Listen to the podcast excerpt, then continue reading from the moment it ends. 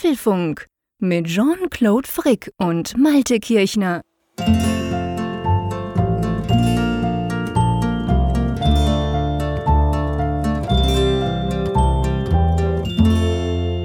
Apfelfunk 234, aufgezeichnet am Mittwoch, dem 29. Juli aus Bern. Im Moment rund 31 Grad unterm Dach. Drum erhoffe ich mir natürlich zumindest verbal eine gewisse Abkühlung, wenn ich jetzt gleich an die Nordsee schalte und sage Moin Malte. Ja, moin. Ich dachte gerade, ich höre mich selbst, weil du hast ja eigentlich sonst immer so ein typisches Anmoderationsmuster. Ich dachte, ich wechsle das mal. Ja, fand ich lustig. Also ich war tatsächlich einen Moment lang irritiert. Erst, erst guckte ich ganz verliebt diese Zahl an, denn wir haben ja auch eine witzige Episodennummer. Stimmt, 2, 3, 4. Ist mir gar nicht aufgefallen. Ich habe es nicht so mit Zahlen offensichtlich. Stimmt. Sehr lustig. dann kam deine Anmoderation und ich dachte, Moment mal, der spricht ja deinen Text mit, mit seiner Stimme. dieser freche Sack, diese Kopi diese Kop dieser Kopierer da aus dem Süden. Ja, und es gibt gleich noch eine andere ähm, ich meine, das ist völlig unwichtig, aber es gibt trotzdem eine, eine Premiere nach 234 Folgen, gut viereinhalb Jahre, wo wir diesen Apfelfunk machen, ist es die erste Aufnahme, die wir machen, bei der ich stehe. Mhm. Ist ja eigentlich komisch. Also ist ganz witzig. Ich, ich habe zu Hause ja unter meinem Dach, du warst ja auch bei mir. Ich habe ja. ja. glücklicherweise ein Pult, was man nach oben fahren kann. Äh, das finde ich super, gerade jetzt in Corona-Zeiten, wo wir so viel im Homeoffice sind. Ich, ich habe das so was ähnliches auch im Büro und ich nutze das auch sehr stark, als ich jeweils noch ins Büro ging. Also wirklich manchmal zwei, drei Mal pro Stunde wechseln vom, vom Sitzen ins Stehen. Und ich habe aber, ich, ich, ich weiß nicht, ich kam noch nie auf die Idee, das während einem Podcast zu machen. Weil normalerweise, ich mache zu Hause recht viel Radiosachen und da stehe ich auch immer. Und in den moderneren Radiostudios stehst du eigentlich auch immer, weil das ist auch für die Stimme eigentlich besser. Aber irgendwie, ich weiß nicht, bei uns ist ja so ein Sofa-Talk. Wir könnten ja auch auf dem Sofa sitzen, ein Feuerchen, ein Glas mit was zu trinken in der Hand und wir zwei unterhalten uns ganz relaxed über, über Apple-Themen. Und ich bin noch überhaupt nie auf die Idee gekommen zu stehen. Aber heute ähm, probiere ich das mal aus. Ja, spannend. Also ich habe tatsächlich auch irgendwann schon mal, ich glaube in unserer Mega-Folge, da war das, weil ah. irgendwann kriegst du ja auch so dann Rückenschmerzen, genau. wenn du so vier Stunden, über vier Stunden am Stück sitzt. Und dann bin ich zwischenzeitlich auch mal aufgestanden und ich habe hier so einen flexiblen Mikrofonarm. Also ja, genau. Dann, dann ist zwar der ganze Monitorapparat hier dann tief, aber das ist ja kein Problem. Die Notizen sieht man dann nicht mehr so gut. genau, da gucke ich von oben herab sozusagen. Aber nee, aber ansonsten bin ich tatsächlich auch mal sitzend hier. Ja, mhm. witzig. Ja, genau. Also ich, ich, du hast jetzt, weil du das Stichwort gebracht hast, soll er nicht tönen, als sei der JC ein Jammerlappen, ist er vielleicht, ich habe tatsächlich Rückenschmerzen. Ich habe ziemlich heftige Rückenschmerzen heute. Ihr wisst, Rheumatiker und so, der kann also auch im Sommer einen Hexenschuss haben. Das gibt's alles. Und drum habe ich mir überlegt, ah, jetzt so zwei Stunden sitzen irgendwie mh, hm, könnte schwierig werden. Ich bin jetzt wieder am Arbeiten und wahrscheinlich einfach zu viel gesessen in den letzten paar Tagen wieder mal. Drum stehe ich jetzt und wenn ich es dann nicht mehr aushalte, dann fahre ich nach unten, dann übergebe ich dir sozusagen die Tonspur, mute mein Mikrofon, weil wir im Büro, wir haben natürlich so super Hightech-Dinger, die völlig lautlos rauf und runter fahren. Da kann ich sechsmal in der Stunde das wechseln, das stört meinen Nachbarn gar nicht. Hier zu Hause ist das anders. Ich habe einen ziemlich lauten Motor, der diesen, der diesen ähm, Tisch quasi hoch und runter fährt. Aber ja, im Moment stehen ganz jetzt, okay. Jetzt wollen wir aber eine Tonprobe. Bekommen. Okay, okay. Wenn du das jetzt schon willst, ich dachte, wir warten noch, bis ich das dann nachher mal mache. Wir können das ja, mal nur, mal, nur mal so ein bisschen. Ja, genau. Oh ja. Hört man schon, ja. oder? Ja, ja, doch, doch, deutlich. Gell? Jetzt muss ich natürlich wieder hochfahren. Der ist auch nicht so mit Speicher und so. Also muss man wirklich ganz manuell. Es gibt ja da. Klingt doch so. Hä? Klingt doch ein bisschen so, als wenn du einen Scheibenwischer an deinem iMac hast. also ich weiß jetzt nicht, was du für ein altes, ich, äh, ich weiß, du hast ja jetzt ein, nicht mehr so ein altes Auto, du hast ja CarPlay, aber ähm, offensichtlich bei deinem alten Auto hattest du einen sehr, sehr quietschenden Scheibenwischer, mein Lieber. Das erinnert mich so an alte französische oder italienische Autos, wo dann der Scheibenwischer zwar noch tut, aber er tönt, wie wenn, gleich, wie wenn er gleich abfliegt. aber witziger Vergleich, ja. Du, es ist so feucht und heiß hier. Das wäre gar nicht so schlecht, ein Scheibenwischer beim Mac. Also ab und zu habe ich fast gefühlt, die Scheibe beschlägt schon beinahe. Nein, so schlimm ist es nicht. Aber es fühlt sich so ganz leicht subtropisch an heute, muss ich ehrlicherweise sagen. Wir sind irgendwie in der ersten großen Hitzewelle des Jahres und ja, da ist es dann kuschelig unterm Dach. Ja, hier überhaupt nicht. Also hier ist es draußen, ich gucke gerade aufs Thermometer, sind 16 Grad. Oh, schön. Und, oh, geil. Und, Sag das nochmal, Malte. und hier drin, hier drin sind es dann, weil es tagsüber schon so ein bisschen sonnig war, dann 23 Grad. Aber die Temperatur liegt in der Regel so um die 20 Grad. Ich will gar nicht meckern. Ich finde mhm. 20 Grad optimal. Du kannst da was mit anfangen. Ja. Du kannst dich bewegen, du kannst Gartenarbeit machen und so. Also wenn ich das mit letzten Jahr vergleiche, ähm, wo wir dann ja auch dann hier sehr ungewöhnliche 38 Grad an einigen Tagen ja, hatten. Eben, gell? Das war schon krass. Also, ja. das wünsche ich mir nicht zurück. Insofern, da bin ich zufrieden. Das Einzige, was ich mir wünschen würde für diesen Sommer, aber ich glaube, der Zug ist abgefahren, das ist so ein bisschen mehr Kontinuität. Weißt Ach, du, dass du mal, es soll ja gern mal regnen, Mhm. Aber nicht jeden Tag. Dann darf genau, dann darf es auch mal zwei Tage mal wirklich dann auch planbar trocken sein und nicht so, der Wetterbericht sagt, heute regnet es, dann regnet es doch nicht oder umgekehrt. Ja. Das ist mich genau das, was wir hier momentan vorfinden. Ja, okay. Der, selbst der Wetterbericht für den nächsten Tag wird immer dreimal revidiert. Echt? In, in ja, das ist natürlich lästig. Da gebe ich dir recht, dann ist auch immer alles nass und so. Man kann nicht so richtig planen, vor allem auch wenn man Ferien hat. Aber was mir generell auffällt, das müssen, können, müssen wir jetzt mal diskutieren, was mir auffällt, ist, Du bist ja, für das du ein Nordlicht bist, bist du ja schon recht hitzebeständig. Also da kenne ich andere, ehrlich gesagt. Du, du jammerst selten übers zu heiße Wetter, oder? Oder ist das einfach, weil es es wirklich nie gibt bei euch? Hm, ja, gute Frage. Gute Frage. Weißt du, ich bin nur, ich bin nur drauf mhm. gekommen, weil ich tatsächlich vor ein paar Tagen auf Twitter hatte ich so eine Diskussion und zwar mit dem Lemmy von Lemmys Tech Kist, das ist ein YouTuber. Der macht yeah. ganz coole Tech-YouTube-Videos. Total tief entspannter Typ. Also ich sag mal, auf einer Skala der Emotionen von 1 bis 100 bin ich bei 300 und er bei 2. Aber super spannend, super cool. Der, dem bringt, glaube ich, nichts aus der Ruhe. Und der kommt irgendwie, ich weiß nicht, glaube ich aus Bremen, ich bin nicht ganz sicher, aber irgendwie diese Ecke. Und mit dem mhm. habe ich schon vor ein paar Wochen mal diskutiert. Da war es, glaube ich, keine Ahnung, 24 Grad. Er hat irgend sowas geschrieben. Ja, es sei furchtbar heiß. Also dieser Sommer sei erschreckend. Er freut sich schon auf den Winter. Und ich dachte so, what? Also erstens ist 24 nicht warm und zweitens freue ich mich sicher nicht auf den Winter. Und darum musste ich schmunzeln. Da habe ich eben damals gedacht, hm, ich muss mal den Malte drauf ansprechen, weil von dem höre ich solche Töne eigentlich nie. Ich kann tatsächlich auch besser heißere Temperaturen ab. Das Einzige, was mich, wo, wo du mich jaulend erlebst, aber das hier natürlich ja nicht im Apfelfunk, weil da bin ich ja hellwach, ist, wenn du diese tropischen Nächte hast. Ja. Also äh, es kann tagsüber so heiß sein, fast wie es will. Aber, aber wenn ich nicht abkühlt, ja. Wenn ich mich abends in ein kühles Bett lege, ist alles gut. Ja. Mehr brauche ich nicht. Ich bin da sehr bedürfnislos. Aber das stimmt schon. Also die, die Norddeutschen, überhaupt ist es dann na, je nach Region ja manchmal so, dass dann halt die Empfindlichkeit nach oben und nach unten sehr unterschiedlich mhm. ist. Ich, ich mag Kälte halt in der Regel nicht so gerne, zumindest nicht die Kälte, die du hier in der Regel vorfindest, weil ähm, richtig schöne Winter haben wir hier eigentlich selten. Meistens ja. sind sie grau und, und schmuddelig ja. und nass und, und, und dann so eine, so, weißt du, so eine Kriechkälte. Ja, nicht so eine angenehme, mhm. trockene Kälte. Und das, Richtig, und das, da, da stehe ich nicht drauf. Da bin ich, da bin ich, glaube ich, empfindsamer und jaule eher schon rum als jetzt dann im ja. Sommer, wo ich mir dann halt sage, ja, wie lange haben wir denn mal hier, hier Hitzeperioden? Ja, das ist ja genau der Punkt. Also das sage ich ja auch. Bei uns ist es sicher wärmer als bei euch. Und eben im Moment haben wir genau diese Tropennächte. Also im Moment, jetzt gerade Viertel nach zehn am Abend, Mittwoch, ist es noch 24 Grad draußen. Und das wird noch für Stunden nicht unter 20 Grad fallen. Dadurch ist es ein bisschen mühsam zum Schlafen. Und bei mir unterm Dach, das halt nicht so toll isoliert ist, wird es dann wirklich super heiß. Aber eben, ich sage mir auch immer, hey, das sind, das sind einzelne Tage, manchmal ist es mal eine Woche am Stück. Aber overall, wenn das drei Wochen im Jahr sind, ist es wirklich viel. Und ja, der Rest des Jahres habe ich eigentlich, bin ich entweder super zufrieden oder habe kalt. Also von dem her gesehen, ich jammere auch nicht über die Hitze. Definitiv nicht. Es ist nur so, das sage ich jetzt schon mal als zum unserem nächsten Punkt auch ein bisschen ankündigen. Wir haben ja noch ein kleines Event in dieser Woche, auf das ich mich riesig freue. Apfelfunk am Hörer, diesen Freitag. Und da ist es aber tatsächlich so, dieser Tag spezifisch ist im Moment laut den Meteorologen in der Schweiz wahrscheinlich der heißeste des Jahres nicht nur, sondern generell schon seit langem. Da rechnen wir mit 5, 36 Grad bei uns hier. Und dann ist es ja immer ungefähr auch gleich heiß bei, bei mir im Büro hier. Das heißt, ich werde dann wahrscheinlich mir irgendwas aus, äh, ausdenken müssen, weil, seien wir ehrlich, niemand will dem Frick zwei Stunden auf YouTube beim Schwitzen zusehen. Also das, da werde ich dann wahrscheinlich woanders hingehen, weil jetzt beim Podcast merkt es ja niemand, wenn ich ein bisschen heiß habe. ja, das stimmt, das stimmt. Also als wir Ende Juni die letzte Folge aufgenommen haben, da war es ja hier auch so extrem ja. heiß. Und ich, ich habe mir heute noch die, die Aufnahme davon nochmal kurz so durchgesehen, also jetzt überflogen.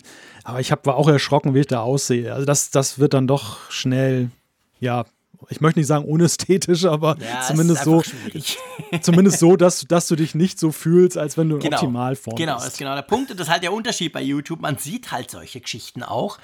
Ja. Und, ähm, aber nichtsdestotrotz, wir freuen uns natürlich, unsere YouTube-Show Apfelfunk am Hörer auf unserem Apfelfunk YouTube-Kanal ab 21.45 Uhr am Freitag, dem 31. sozusagen, dem allerletzten Moment. Wir machen das ja immer in der, am letzten Freitag des Monats, machen wir das ja jetzt neu fix.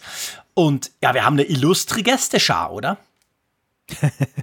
ja, ein Nordlicht und äh, ein, ein Wassermann. Sehr schön, genau. Und zwar der, der, der liebe Herr Reimann kommt natürlich von Apple Talk, ist dabei und der Raphael Zeyer aus dem regnerischen St. Gallen. Und ja, das ist ja nicht so ganz zufällig, dass die zwei dabei sind, oder? Nein, das ist sozusagen ein äh, Apfelfunk Frankfurt Revival Treffen, so circa ein Jahr danach. Denn vor einem Jahr hatten wir ja unser Event in Frankfurt und da waren genau die beiden auch dann da versammelt. Und ja, das ist ja die optimale Gelegenheit, jetzt so von dieser Jahresfrist dann einerseits so eine kleine Rückschau zu halten nach dem Motto, was hat sich denn zwischenzeitlich getan, was gibt es Neues bei den beiden und andererseits eben, ja, es ist in diesem Corona-Jahr auch so ein bisschen ja, schwingt ja auch Wehmut mit, dass man sagt, äh, das ist dann eine Art Ersatzevent. Definitiv. Also das ist das, das Frankfurt-Event, das wir ja vorgehabt hätten, ähm, wäre letzten Samstag gewesen. Also da hat es bei mir auf dem iPhone kam eine Erinnerung, hey Frankfurt-Event. Dann dachte ich so, ja, hm, scheiße. Wir hätten das ja sehr gern gemacht, aber natürlich, ihr wisst, es äh, war nicht möglich und drum ähm, ist das jetzt quasi so, ich will natürlich nicht sagen ein Ersatz, das kann es niemals sein, aber auf jeden Fall, wir werden das so ein bisschen zelebrieren. Für uns ist das so eine Art Möglichkeit, halt so was ganz ähnliches ein bisschen zu machen. Für euch da draußen, ihr könnt das zuschauen, würde uns natürlich freuen, wenn ihr live dabei seid, auch gleich Kommentare und so, da können wir so ein bisschen wirklich dieses Diskus Diskutieren vielleicht ein bisschen pflegen, was wir ja in Frankfurt immer ganz toll machen können mit euch. Oder ihr guckt es im Nachgang, was auch immer. Wie gesagt, Freitag, 31.07., also diesen Freitag ab Viertel vor 10 sind wir auf Sendung auf unserem Apfelfunk YouTube-Kanal. Würde uns freuen, wenn ihr da einschaltet. Ja, es kann ja schon gar nicht ein vollwertiger Ersatz sein, weil die Nackenstarre fehlt, die du hast, wenn du immer bei Michael Reimann hochgucken musst. da bin ich jetzt nicht traurig, ehrlich gesagt. Es stimmt. Ich meine, für mich war das ja letztes Jahr, aber das werden wir sicher am Freitag auch nochmal diskutieren. Ich hatte ihn ja vorher noch nie also live gesehen. Ich war ja auch schon im Apfeltalk dabei als Gast, du auch und, und so. Und ich mhm. hatte natürlich viel, wir haben ja, wir schicken uns ja ab und zu E-Mails und man ist auf Social verbunden, ist ja alles toll. Aber ich hatte ihn ja noch nie im, im, im realen Leben gesehen und ich wusste nicht, wie, was das für eine Bohnenstange ist. Und der ist ja unglaublich groß und da gebe ich dir recht, ja genau. Also wenn der neben dir steht, dann kommst du dir vor wie ein Schüler der ersten Klasse. Neben dem Lehrer. Ja, wir haben, wir haben ihn ja vorher immer nur sitzend gesehen ja, in seinem Studio. Das merkt man ja gar und, nicht. Und das, das, das äh, Heimtückische von äh, Kameraaufnahmen ist ja auch, dass sie Leute gerne kleiner machen. Ja. Also das, oder generell in der Größe verzerren. Es sind auch kleine Leute, die sehen größer genau. aus und große, die sehen kleiner aus. Und das, das war in der Tat, das war, also als ich, ich war ja, glaube ich, als letzter eingetroffen in Frankfurt, weil mein Zug ja auch genau, Verspätung hatte. Genau. Und ich, und ich habe so gedacht, Moment mal, läuft der Michael auf Stelzen durch die Gegend da so? Was ist der mit dem, genau. ja, das war schon interessant. Ja, genau, das ist wirklich witzig. Apropos witzig, auch ja. noch ein guter Punkt. Vor ungefähr, hm, das waren glaube ich eine gute Stunde ist das erst her. Also wie gesagt, Mittwochabend nehmen wir das ja auf. Äh, immer nach 10 legen wir los. Und vor ungefähr einer Stunde haben wir einen sehr, sehr, sehr, sehr coolen Tweet bekommen. Und zwar von Marco, von unserem Hörer. Und der hat Apfelfunk, der hat 233 Folgen Apfelfunk statistisch aufbereitet. So darf man das, glaube ich, sagen, oder? Ja, eine wahnsinnige Leistung. ein Verrückter. Der hat, der hat ein paar Statistiken zusammengetragen, fragt mich nicht wie. Ähm, und zwar hat er geschrieben 233 Folgen, also wir sind jetzt hier die 234 logischerweise, mit einer Lauflänge gesamthaft von 382 Stunden und noch, noch ein paar zerquetschten. Er sagt dann, es gibt 16 Tage Lebenszeit meine Güte, wir haben euch 16 Tage Lebenszeit geklaut. Und dann eine Stunde 38 durchschnittliche Lauflänge und dann hat er alles ausgerechnet. Folge 61 war die kürzeste und so weiter und die längste und pro Jahr. Also absolut crazy. Wir verlinken natürlich diesen Tweet. Ähm, es ähm, war uns gar nicht bewusst, gell? Was wir da alles für Zahlen generieren. Nein, Wahnsinn. Und was ich auch festgestellt habe, er hat das ja auch nochmal nach Jahren gegliedert. Ja. Also einerseits hat er natürlich gesagt, Folge 229, das war jetzt keine Überraschung, war mit 4 Stunden 45 Minuten und einer Sekunde der bisherige Rekordhalter. Ich, ich füge hinzu, endgültiger Rekordhalter. Ja, definitiv. Ähm, und äh, aber dann, er hat dann nochmal geguckt, 2016, 17, 18, 19 und 20 bislang auch so eine Zwischenbilanz der 31 Folgen, die es dieses Jahr schon gegeben hat. Und es gibt da doch eine sehr deutliche Entwicklung von 1 Stunde 20 Durchschnittslaufzeit im Jahr 2016 zu nunmehr 1 Stunde 55 in diesem Jahr, was uns ja zu denken geben sollte. Weil du dich nie kurz fassen kannst, mein Lieber. ja, das ist tatsächlich so. Das ist vielleicht der Lauf der Dinge. Spannend wäre natürlich, wenn man andere Podcasts analysieren würde, die ähnlich, ähnlich lange unterwegs sind schon, wie es bei ja. denen eigentlich so aussieht. Weißt du, ob, ob man da generell, also ob man jetzt quasi nur sagen kann, ja, der Apfelfunk ist länger geworden. Ja, das stimmt, das merken wir selber. Oder ob man sagen kann, ja, die Podcasts generell sind ein bisschen länger geworden. Jedenfalls die Tech, die, die, die Tech-Laber-Podcasts, wie wir quasi einer sind. Aber ja, auf jeden Fall eine super spannende Statistik, Marco. Ganz herzlichen Dank. Ich habe mich riesig drüber gefreut, als das vorhin da äh, auf Twitter aufgeschlagen ist. Also könnt ihr gerne mal nachschauen. Ähm, ja. Und wir klauen offensichtlich unseren Hörern ganz, ganz viel Zeit, oder? Ja, enorm. Das ist wirklich enorm. Und ähm, vor allem, wir wissen ja nun auch von vielen, dass sie immer wieder sagen, sie haben sich wirklich den Apfelfunk von Anbeginn an gehört oder hören ihn sogar rückwärts, wenn sie später einsteigen. Ja, das ist ein ganz verrückter. Genau, also ist, wir haben viele oder, oder einige, die uns schreiben, die sagen, sie seien seit Folge 1 dabei. Das finde ich unglaublich beeindruckend. Aber ähm, ganz ehrlich gesagt, mindestens genauso beeindruckend sind dann die, die sagen, ja, ich habe euch vor irgendwie sechs Monaten entdeckt, coole Sache und ich höre jetzt das alles rückwärts. Hm. Und das ist ja eben 16 Tage müsst ihr da investieren und zwar nonstop, mein Lieber. Das ist ja crazy. 382 Stunden müsst ihr euch da anhören. Ja, meine Güte. Und jetzt sind wir gerade wieder dran, eine neue Stunde zu produzieren. Drum schlage ich vor, ähm, Statistik hin oder her, dass wir langsam zu den Themen kommen. Einverstanden? Genau. Da sind wir diesmal relativ schnell verglichen mit den vorherigen Folgen. Insofern wollen wir gleich mal durchstarten.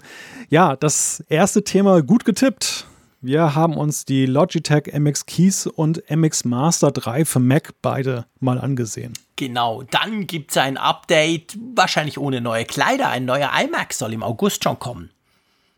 Langsamer als erhofft. Apples Dienste wachsen nur langsam schneller zum Blockbuster. Kinohits könnten künftig schneller bei iTunes aufschlagen. Buchstäblich letzte Verwarnung. Die Corona-Warn-App hat auch auf dem iPhone Probleme in Deutschland. Dann natürlich die Umfrage der Woche und Zuschriften von unseren Hörerinnen und Hörern. Das packen wir alles in diese Folge 234 rein. Ja, du, wir ähm, haben mal eine Tastatur und eine Maus getestet. Das ist ja, sage ich mal, relativ untypisch. Ja nicht so, dass wir das ständig machen. Wir testen allerhand. Wir testen iPhones, wir testen Tablets, wir testen ähm, Rechner und so weiter. Aber ja, mal eine Tastatur und eine Maus.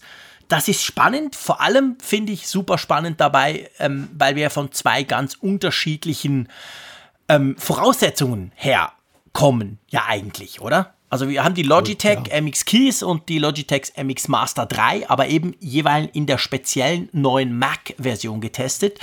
Und da ist es so, dass ich ja zumindest, was die Maus anbelangt, diese Maus ja schon seit, keine Ahnung, seit fünf, sechs Jahren geheiratet habe. ja, das war ja für mich auch einer der Beweggründe, die jetzt dann testen zu wollen. Als die, als die Mitteilung kam, Logitech hat die jetzt als Mac Edition herausgebracht, da war natürlich gerade die MX Master für mich so ein Triggerwort, weil ich immer dein Klicken im Ohr hatte und ich und, dein, und vor allem deine Lobeshymnen, die du auf die abgefeiert hast und wo ich so dachte, jetzt musst du, jetzt ist die Gelegenheit, das mal zu überprüfen, was da eigentlich dran ist. Andererseits über die MX Keys als Tastatur habe ich auch mal wieder Gutes gehört. Mhm. Ähm, der Gestalt, dass viele gesagt haben, das ist eigentlich die noch angenehmere Variante als jetzt dann die Apple-Tastaturen, was ja schon ein großes Wort ist, weil die Apple-Tastaturen ja bekanntermaßen schon Allerdings. gut sind. Und naja, so, so kam das dann halt zum Test. Und ich freue mich jetzt umso mehr, dass, dass du jetzt auch beide in Augenschein genommen hast und wir jetzt einfach mal abgleichen können. Genau, genau. Lass uns mit der MX Master, also mit der Maus anfangen, okay? Ja. Ähm, es ist ja so, also ich sag's ganz ehrlich, das ist, finde ich, die beste Maus, seit die Maus überhaupt erfunden wurde. Und die ist perfekt für meine großen Pranken, die ist wunderbar. Der einzige kleine Nachteil, den sie hat, und das ist der Grund, warum ich sie im Podcast nicht brauchen darf, ist, weil sie halt klickt. Ihr hört das hier, also die hat so richtige clicky-Tasten. Ich finde das cool, aber es ist nicht so praktisch im Podcast, wenn der Malte merkt, dass ich eigentlich auf Twitter rumsurfe. Genau. Drum nutze ich da dann immer das, das, das Magic Keyboard, Keypad, Touchpad, keine Ahnung, wie das heißt, dieses schöne Apple-Ding da. Aber auf jeden Fall die Maus, ähm, das Spezielle dran, jetzt für mich nicht mehr so speziell, aber ich, was ich mir vorstellen könnte, da bin ich super gespannt, was du dann sagst, die hat ja mehr Tasten als so eine 0815 Maus. Also linke Maustaste, rechte Maustaste, Drehrad. Okay, das hat wahrscheinlich inzwischen jede Maus. Aber schon beim Drehrad angefangen, da kannst du so einen super Spezialmodus, wo du in affenartiger Geschwindigkeit durch lange Seiten scrollen kannst und so. Also schon da gibt es mehr Funktionalität. Und dann hat sie ja sonst auch noch ganz viele Tasten. Und drum, bevor wir auf die einzelnen Features eingehen, wie kommt dir das so vor, wenn du diese Maus, du hast die ausgepackt, du hast die installiert, wie ging dir das? Wie war der Umstieg? Weil du hast ja maustechnisch, warst ja du noch im 19. Jahrhundert, oder? Ja, das kann man so sagen. Ich hatte ja die Mighty Maus, die kabelgebundene Apple Maus, weil ich mit der Magic Maus durch ihre flache Bauform nie so richtig, richtig klar gekommen bin. Und die, die Gestensteuerung, die ich durch die Magic Maus hatte, habe ich mir einfach durch ein zusätzlich, zusätzliches Magic Trackpad dann herbeigeschafft. Die, das ich dann neben der Maus betrieben habe. Insofern äh, bin ich jetzt, glaube ich, funktionell nicht so ganz im Mittelalter gewesen, wie du es jetzt denkst, durch die Kombination. Aber wenn man es auf die Maus alleine reduziert, ja, dann ist es natürlich schon ein, ein, ein riesiger Sprung, alleine durch die Vielzahl der Tasten und Möglichkeiten, die du hast. Ich muss dir sagen, ich war skeptisch am Anfang. Ich war mhm. skeptisch, mhm. weil das, auf dem Papier klingt das ja mal toll, wenn du sagst, hey, du hast total viele Tasten mhm. und Möglichkeiten. Man denke nur an die Touchbar mit ihren unerschöpflichen Möglichkeiten, dann dynamische Tasten zu schaffen. Und in der Realität sieht es ja dann meistens dann doch so aus bei vielen Geräten, dass entweder halt diese Tasten gar nicht unterstützt werden.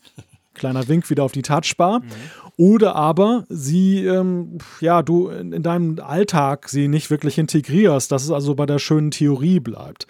Und das war ein, diese Skepsis, mit der bin ich dann in diesen Test der MX Master gegangen. Also der Faszination auf der einen Seite, aber der Skepsis am Ende, ob ich sie langfristig wirklich nutzen werde, diese Zusatztasten das ist ja auch interessant. Also ich habe gesagt, ich nutze die MX Master seit der allerersten Version, also seit der MX Master 1.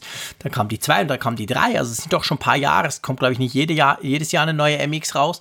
Ähm, und die hatten schon am Anfang, die Ergonomie war immer so ein bisschen anders, aber ähnlich halt relativ groß aufgebaut, dass du wirklich deine, deine ganze Hand drauflegen kannst und dann der Daumen, der, der liegt dann so bequem noch so auf einer kleinen Aussparung.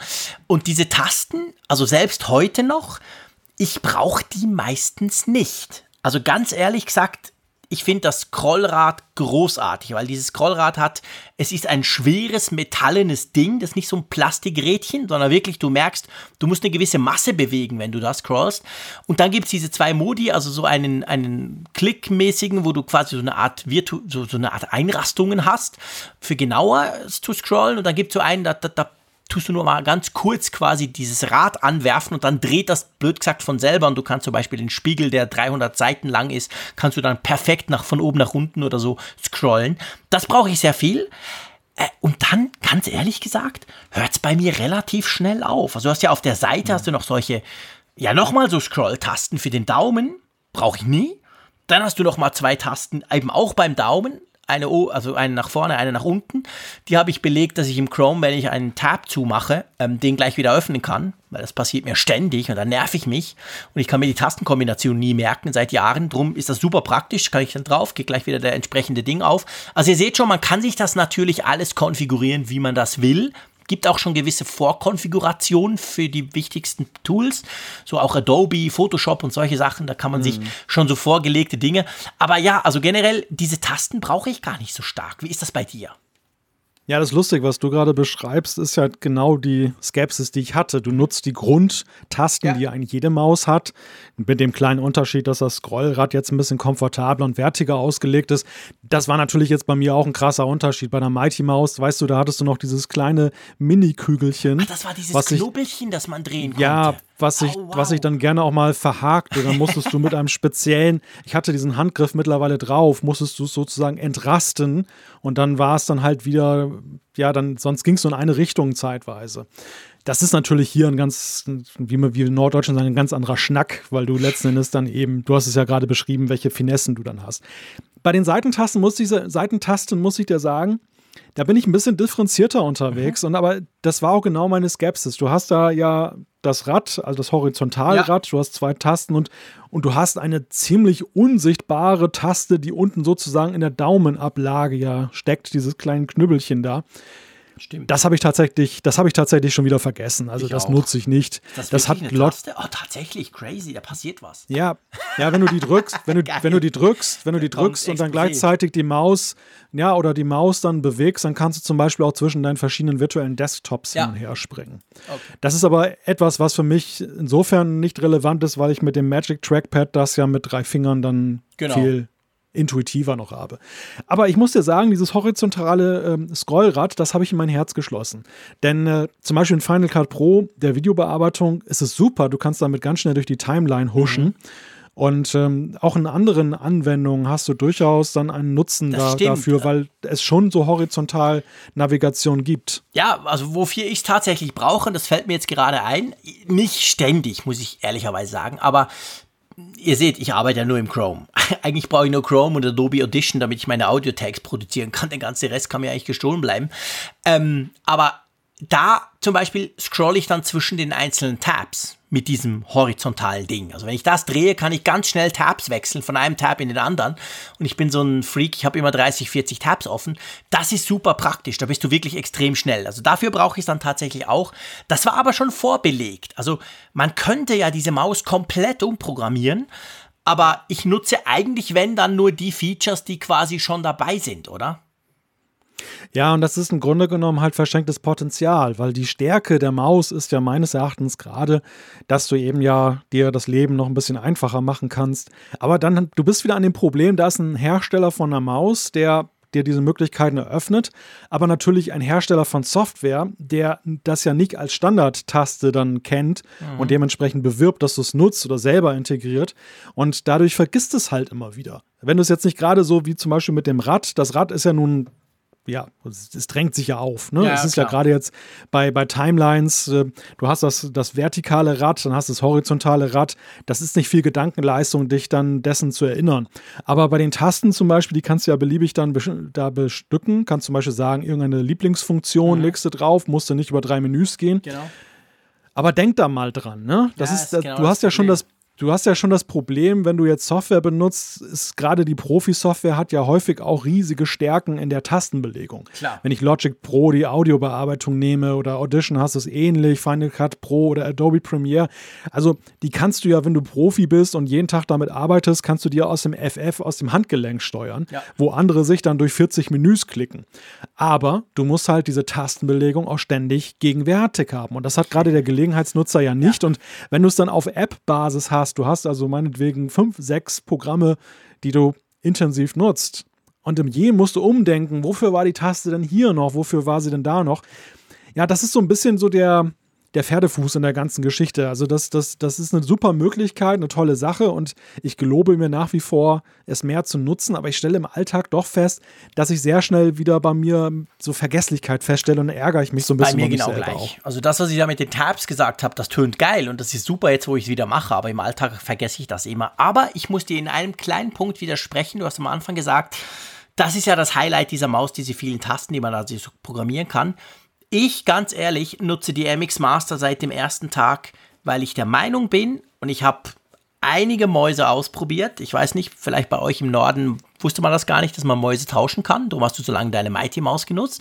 Aber ich habe doch schon einiges ausprobiert und ich finde die Ergonomie für meine Pranken genial. Es gibt keine Maus, wo ich so lange, stundenlang damit arbeiten kann, ohne auch nur den leisesten Hauch irgendeiner Verkrampfung, irgendeines die ist relativ groß, aber ich habe die, sage ich dir ganz ehrlich, eigentlich nur wegen der Ergonomie. Nicht wegen diesem ganzen Tastenzeug, nicht mal wegen dem geilen Scrollrad, auch nicht wegen der Akkulaufzeit. Also ich habe die, weil einfach meine Hand sich da drauf unglaublich wohlfühlt.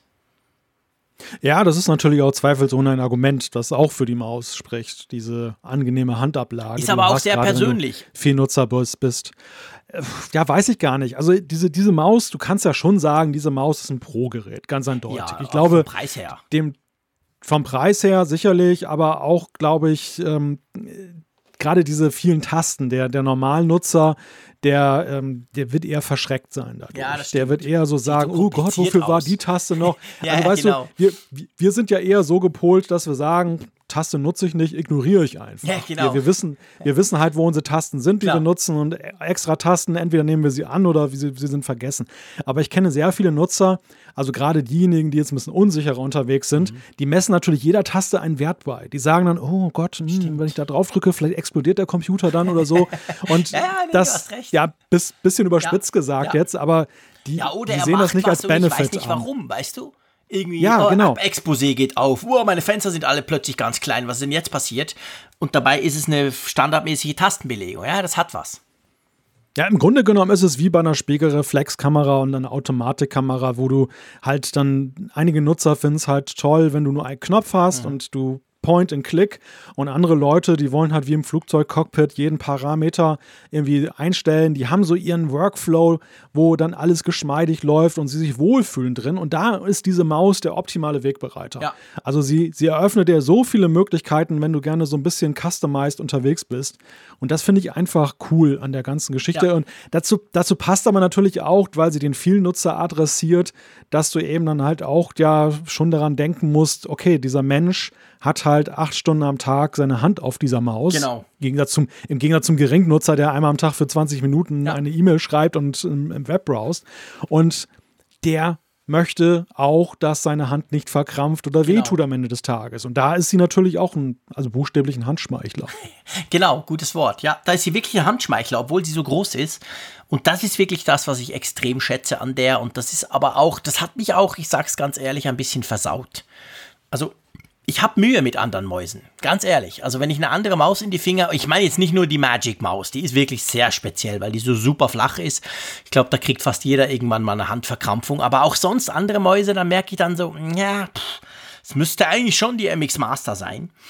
Jetzt lass uns mal bei der MX Master, außer du hast jetzt noch irgendein ganz tolles Feature, lass uns vielleicht mal überlegen, jetzt ist es ja so, aber der Frick hatte die ja schon lang. Wir haben aber ja von Logitech Testgeräte gekriegt, weil sie neu sind. Was ist denn anders? Warum ist denn, warum gibt's jetzt die MX Master 3 plötzlich neu und da steht auf der Verpackung hinten dran Mac? ja, da hast du jetzt natürlich mit dem Gerät angefangen, wo weiß, die Unterschiede am schwierigsten einen, herauszuarbeiten oder? sind. Ja, es gibt nur einen. Es ist die Farbe tatsächlich. Und das ist natürlich für alle Vorbesitzer, glaube ich, kein hinreichender Grund, sich eine neue zu kaufen. Doch, doch, sofort. Echt? Ja, geil. Hey, wenn du ein iMac Pro hast in Space Gray und ihr wisst, ich brauche nur eine Farbe in meinem Leben bei Computer und technischen Geräten, das ist Space Gray. Und dann hast du zum Beispiel dieses Magic ähm, Trackpad, so heißt es, glaube ich, gell, das ich ja auch habe, das auch in Space Gray ist. Und dann hast du jetzt die MX Master 3 Mac, weil die ist nämlich, vorher war sie grau, aber nicht Space Gray. Und jetzt ist sie Jetzt, sie sieht einfach wirklich, ganz ehrlich gesagt, praktisch genau gleich aus wie mein iMac, also mein iMac Pro. Sie ist oben schwarz, so wie der, die Bildschirmumrandung. Und wenn du sie auf der Seite und unten ist sie eben, hat sie mehr oder weniger, die, nicht ganz so dunkel, aber mehr oder weniger dieses Space Gray. Ich gebe recht. Ihr habt recht. Nein, man muss nicht 130 Franken dafür ausgeben, damit man eine Space Gray Maus hat. Aber ich habe ich hab ja beide. Ich habe ja jetzt hier die MX Master Mac, die MX Master 3 Mac und ich habe die MX Master 3 ohne Mac nebeneinander. Und ich sage ganz klar, mir gefällt natürlich die MX Master ähm, viel besser, die, die mit Mac. Also die passt einfach besser in mein Setup hier. Aber ja, ich glaube sonst, gell, es gibt keinen Unterschied. Die kann nichts, was die normale Tast ähm, Maus nicht kann, oder? Nein, also der einer der Unterschiede ist noch, dass du ein, und das ist bei der Tastatur analog auch so, dass du ein USB-C zu C-Kabel hast. Das also, mhm. wenn du zum Beispiel das an ein MacBook anschließt, du brauchst keinen Adapter, du hast eine USB-C zu A. Aber ja, gut, auch das Problem ist, glaube ich, für günstigeres Geld lösbar, als sich eine neue ja. Maus zu kaufen. Das, das ist, ich glaube einfach, es ist ein Marketing-Gag, jetzt gerade bei der Maus, dass ja. man gesagt hat, es gibt jetzt eine Mac Edition, man wollte die Apple-Nutzer noch ein bisschen mehr umgarnen, ähm, sofern sie nicht sowieso schon auf den Zug aufgesprungen sind. Und ähm, wer neu kauft, ja, der freut sich halt über diese Benefits. Ich glaube auch, weil ja, ähm, ja Apple-Nutzer sehr ästhetisch unterwegs sind, dass es schon tatsächlich auch ein Faktor ist, dass die Leute sagen, ja, Space Gray, wenn, wenn ich denn auch Space Gray Geräte habe, natürlich vorausgesetzt, möchte ich natürlich gerne schon einen Ton in Ton haben. Das kann ich schon ja, nachvollziehen. Unter, ja, aber, unter Umständen, genau. Aber eine, eine, eine Sache wollen wir natürlich auch nicht unterschlagen, die können wir im Grunde genommen auch gleich bei der Tastatur mit besprechen, aber das ist vielleicht auch der Brückenöffner sozusagen. Das ist der Punkt, dass du ja bis zu drei Geräte mit den beiden Sachen ansprechen kannst. Ja, das ist tatsächlich sehr, sehr praktisch.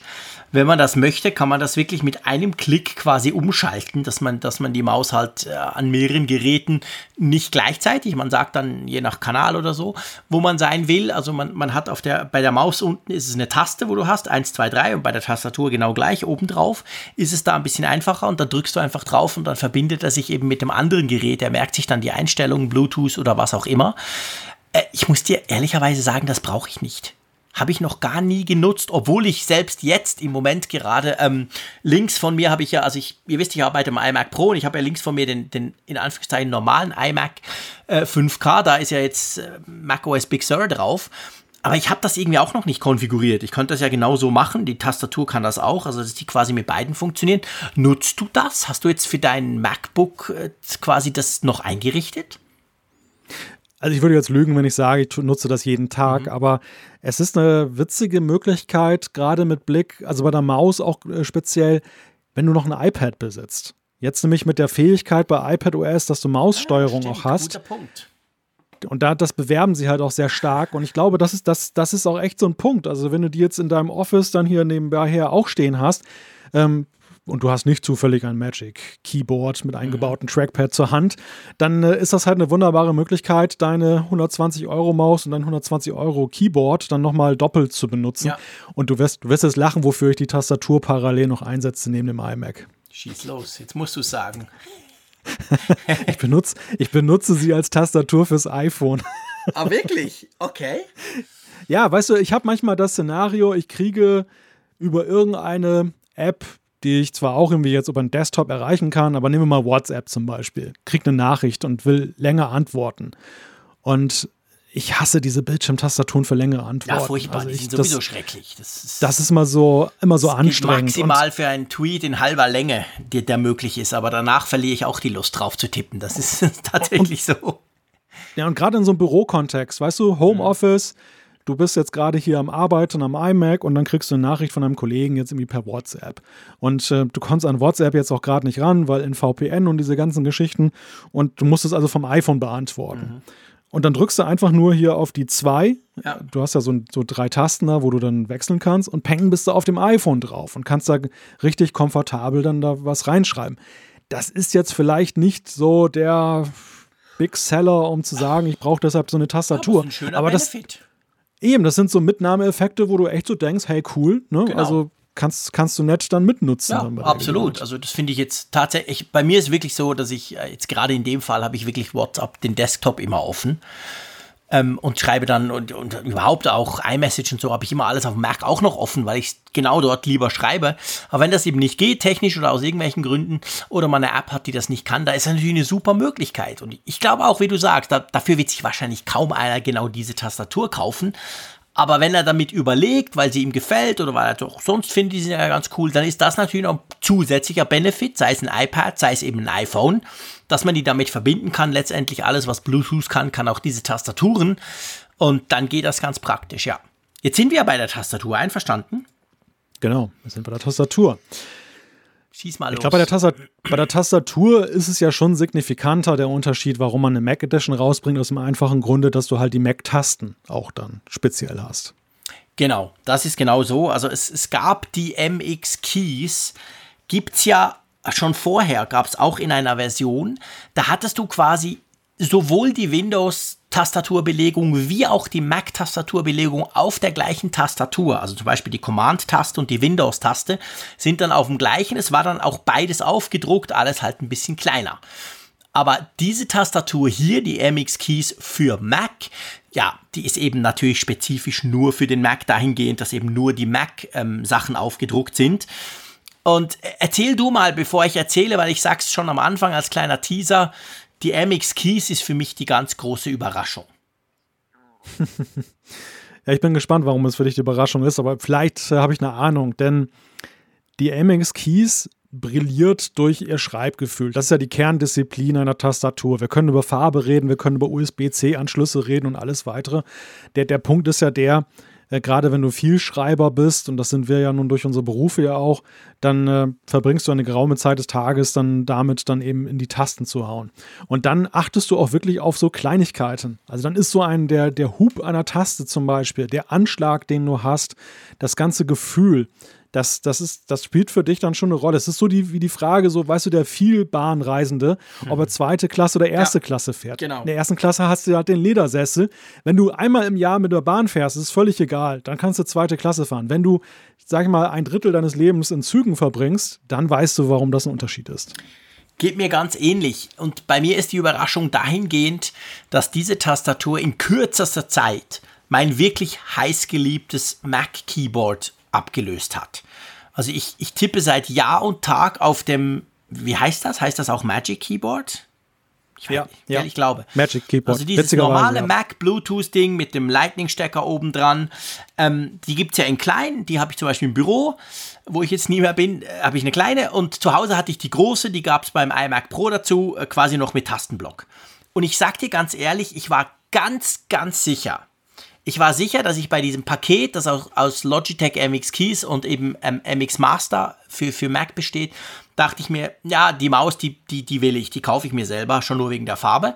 Aber die Keys brauche ich nicht, weil, hey, ich, ich liebe die Apple Magic Keyboard. Das, das finde ich super. Ich habe mich da total dran gewöhnt. Und wirklich das Erstaunliche ist, ich bin aus den Ferien gekommen, das ist also letzte Woche noch Ferien und das kam gerade dann nach zwei, drei Tagen bei mir an. Und ich habe es ist anders. Also das Tippgefühl ist anders als bei der normalen äh, Mac-Tastatur. Es ist, ich sag mal, ein bisschen mhm. weicher und du hast mehr Hub.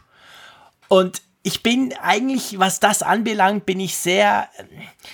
Ich wechsle ja sonst gerne meine Technik. Kein Problem, morgen neues iPhone, neues Android, neuen Mac, easy peasy, machen wir alles, finde ich cool. Aber bei der Tastatur, da bin ich extrem konservativ. Also wenn es nicht wirklich sein muss, wechsle ich die Tastatur nicht. Das stört mich schon beim Notebook, hat mich schon beim Magic Keyboard beim Mo Notebook, äh, nee, wie hieß es, dieses, dieses, das immer kaputt ging? Butterfly. Siehst du, ich habe schon wieder verdrängt. Butterfly, ja. genau. Die, bei diesen Keyboards, da gab es ja drei Iterationen und die waren ja immer so ganz, ganz, ganz leicht anders. Nicht komplett anders, aber der Anschlag war so ein bisschen ein Hauch anders. Das hat mich zum Beispiel schon massiv gestört. Ich bin mir die erste und die zweite Generation gewöhnt und die dritte war schon komisch.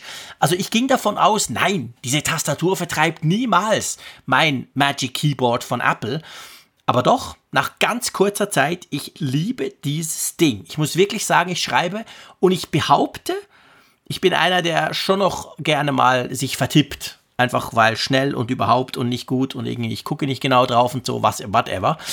Und mir fällt wirklich auf, auf dieser Tastatur vertippe ich mich weniger als auf der Apple-Tastatur. Ganz komisch.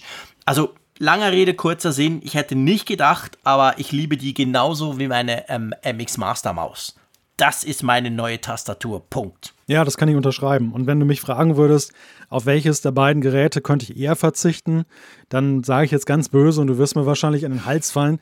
Ähm, auf, die, auf die Maus könnte ich noch eher verzichten. Also ich, bei aller Wertschätzung, okay. die ich für sie empfinde, aber in der Frage, wie es, mein, wie es den Komfort meines Arbeitsalltages beeinflusst, ist die Tastatur einfach auf Platz 1. Und das ist so vom Gefühl her, ich habe ja vorhin so diese Analogie zur Bahn gezogen.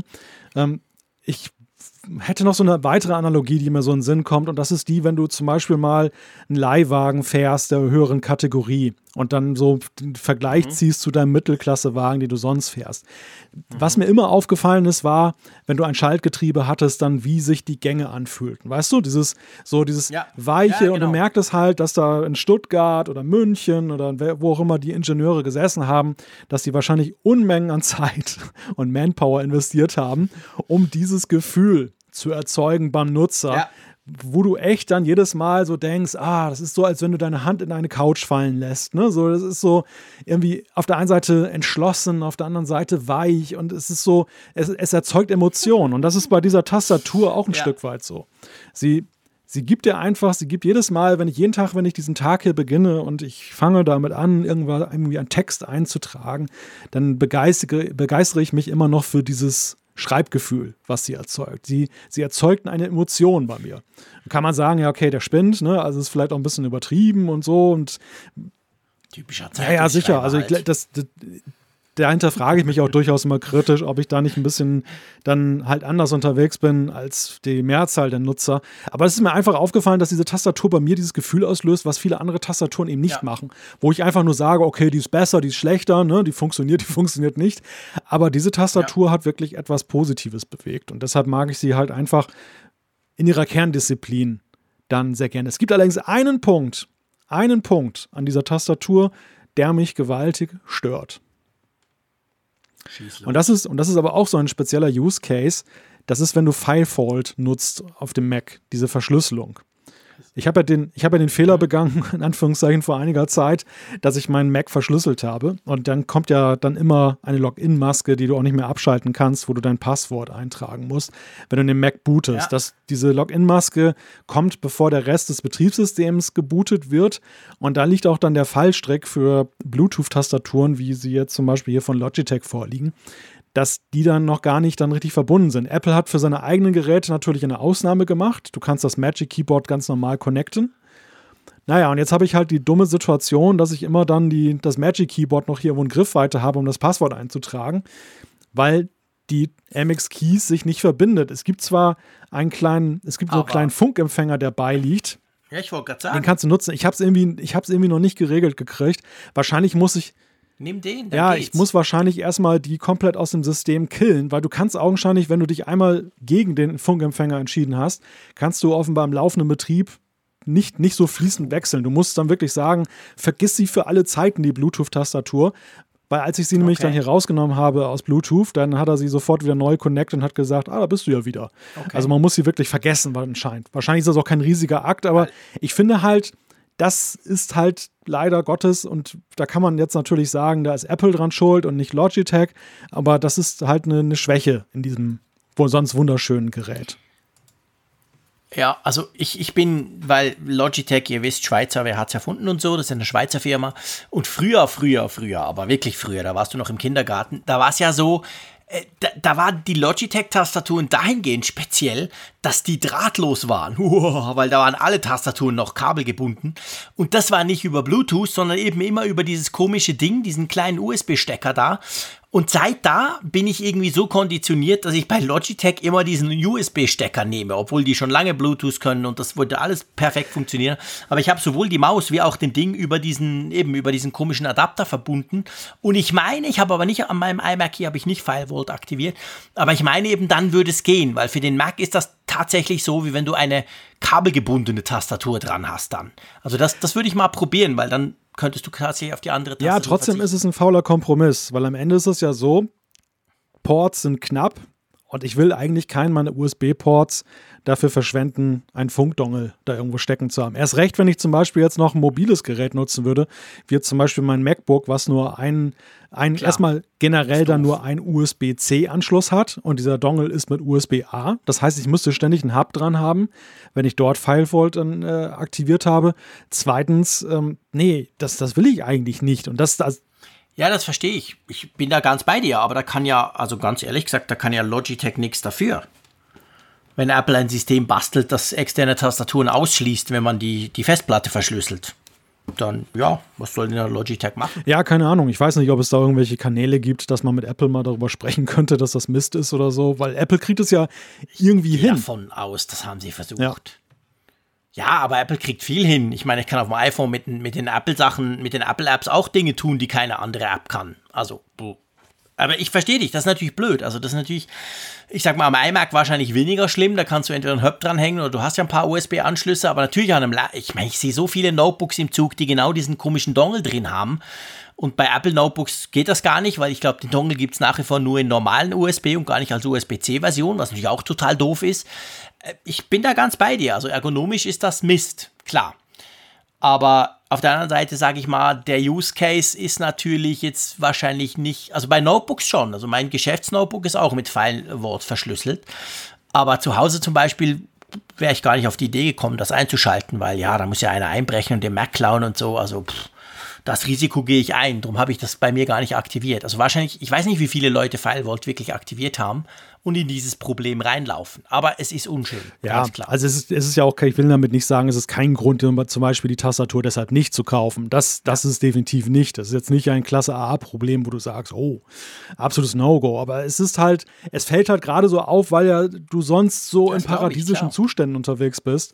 Und das ist so dieser kleine, aber feine Wermutstropfen. Ja, und wenn du natürlich nicht auf, ich meine, du willst ja nicht zwei Tastaturen, sorry. Also egal wie groß der Schreibtisch ist, das sieht ja schon per se einfach doof ja. aus. Also verstehe ich total. Es würde mich tierisch nerven, wenn ich quasi noch die andere Tastatur da so hinten ein bisschen versteckt habe und jedes Mal am Anfang muss ich die nehmen, um mein Passwort reinzuhacken. Also ja, das kann ich gut nachvollziehen. Aber generell, also die Tastatur ist ja übrigens, wenn man das will, auch noch hintergrundbeleuchtet. Mhm. Dann ist zwar die Akkulaufzeit, glaube ich, natürlich massiv schlechter, habe ich nicht ausprobiert, aber das ist immerhin auch ein Feature. Das haben nicht so viele Desktop-Tastaturen, außer so die Gaming-Tastaturen, die dann so RGB-mäßig rumblinken. Das ist auch noch eine schöne Sache. Und, gell, man muss sagen, mir ist das aufgefallen, sie ist recht schwer.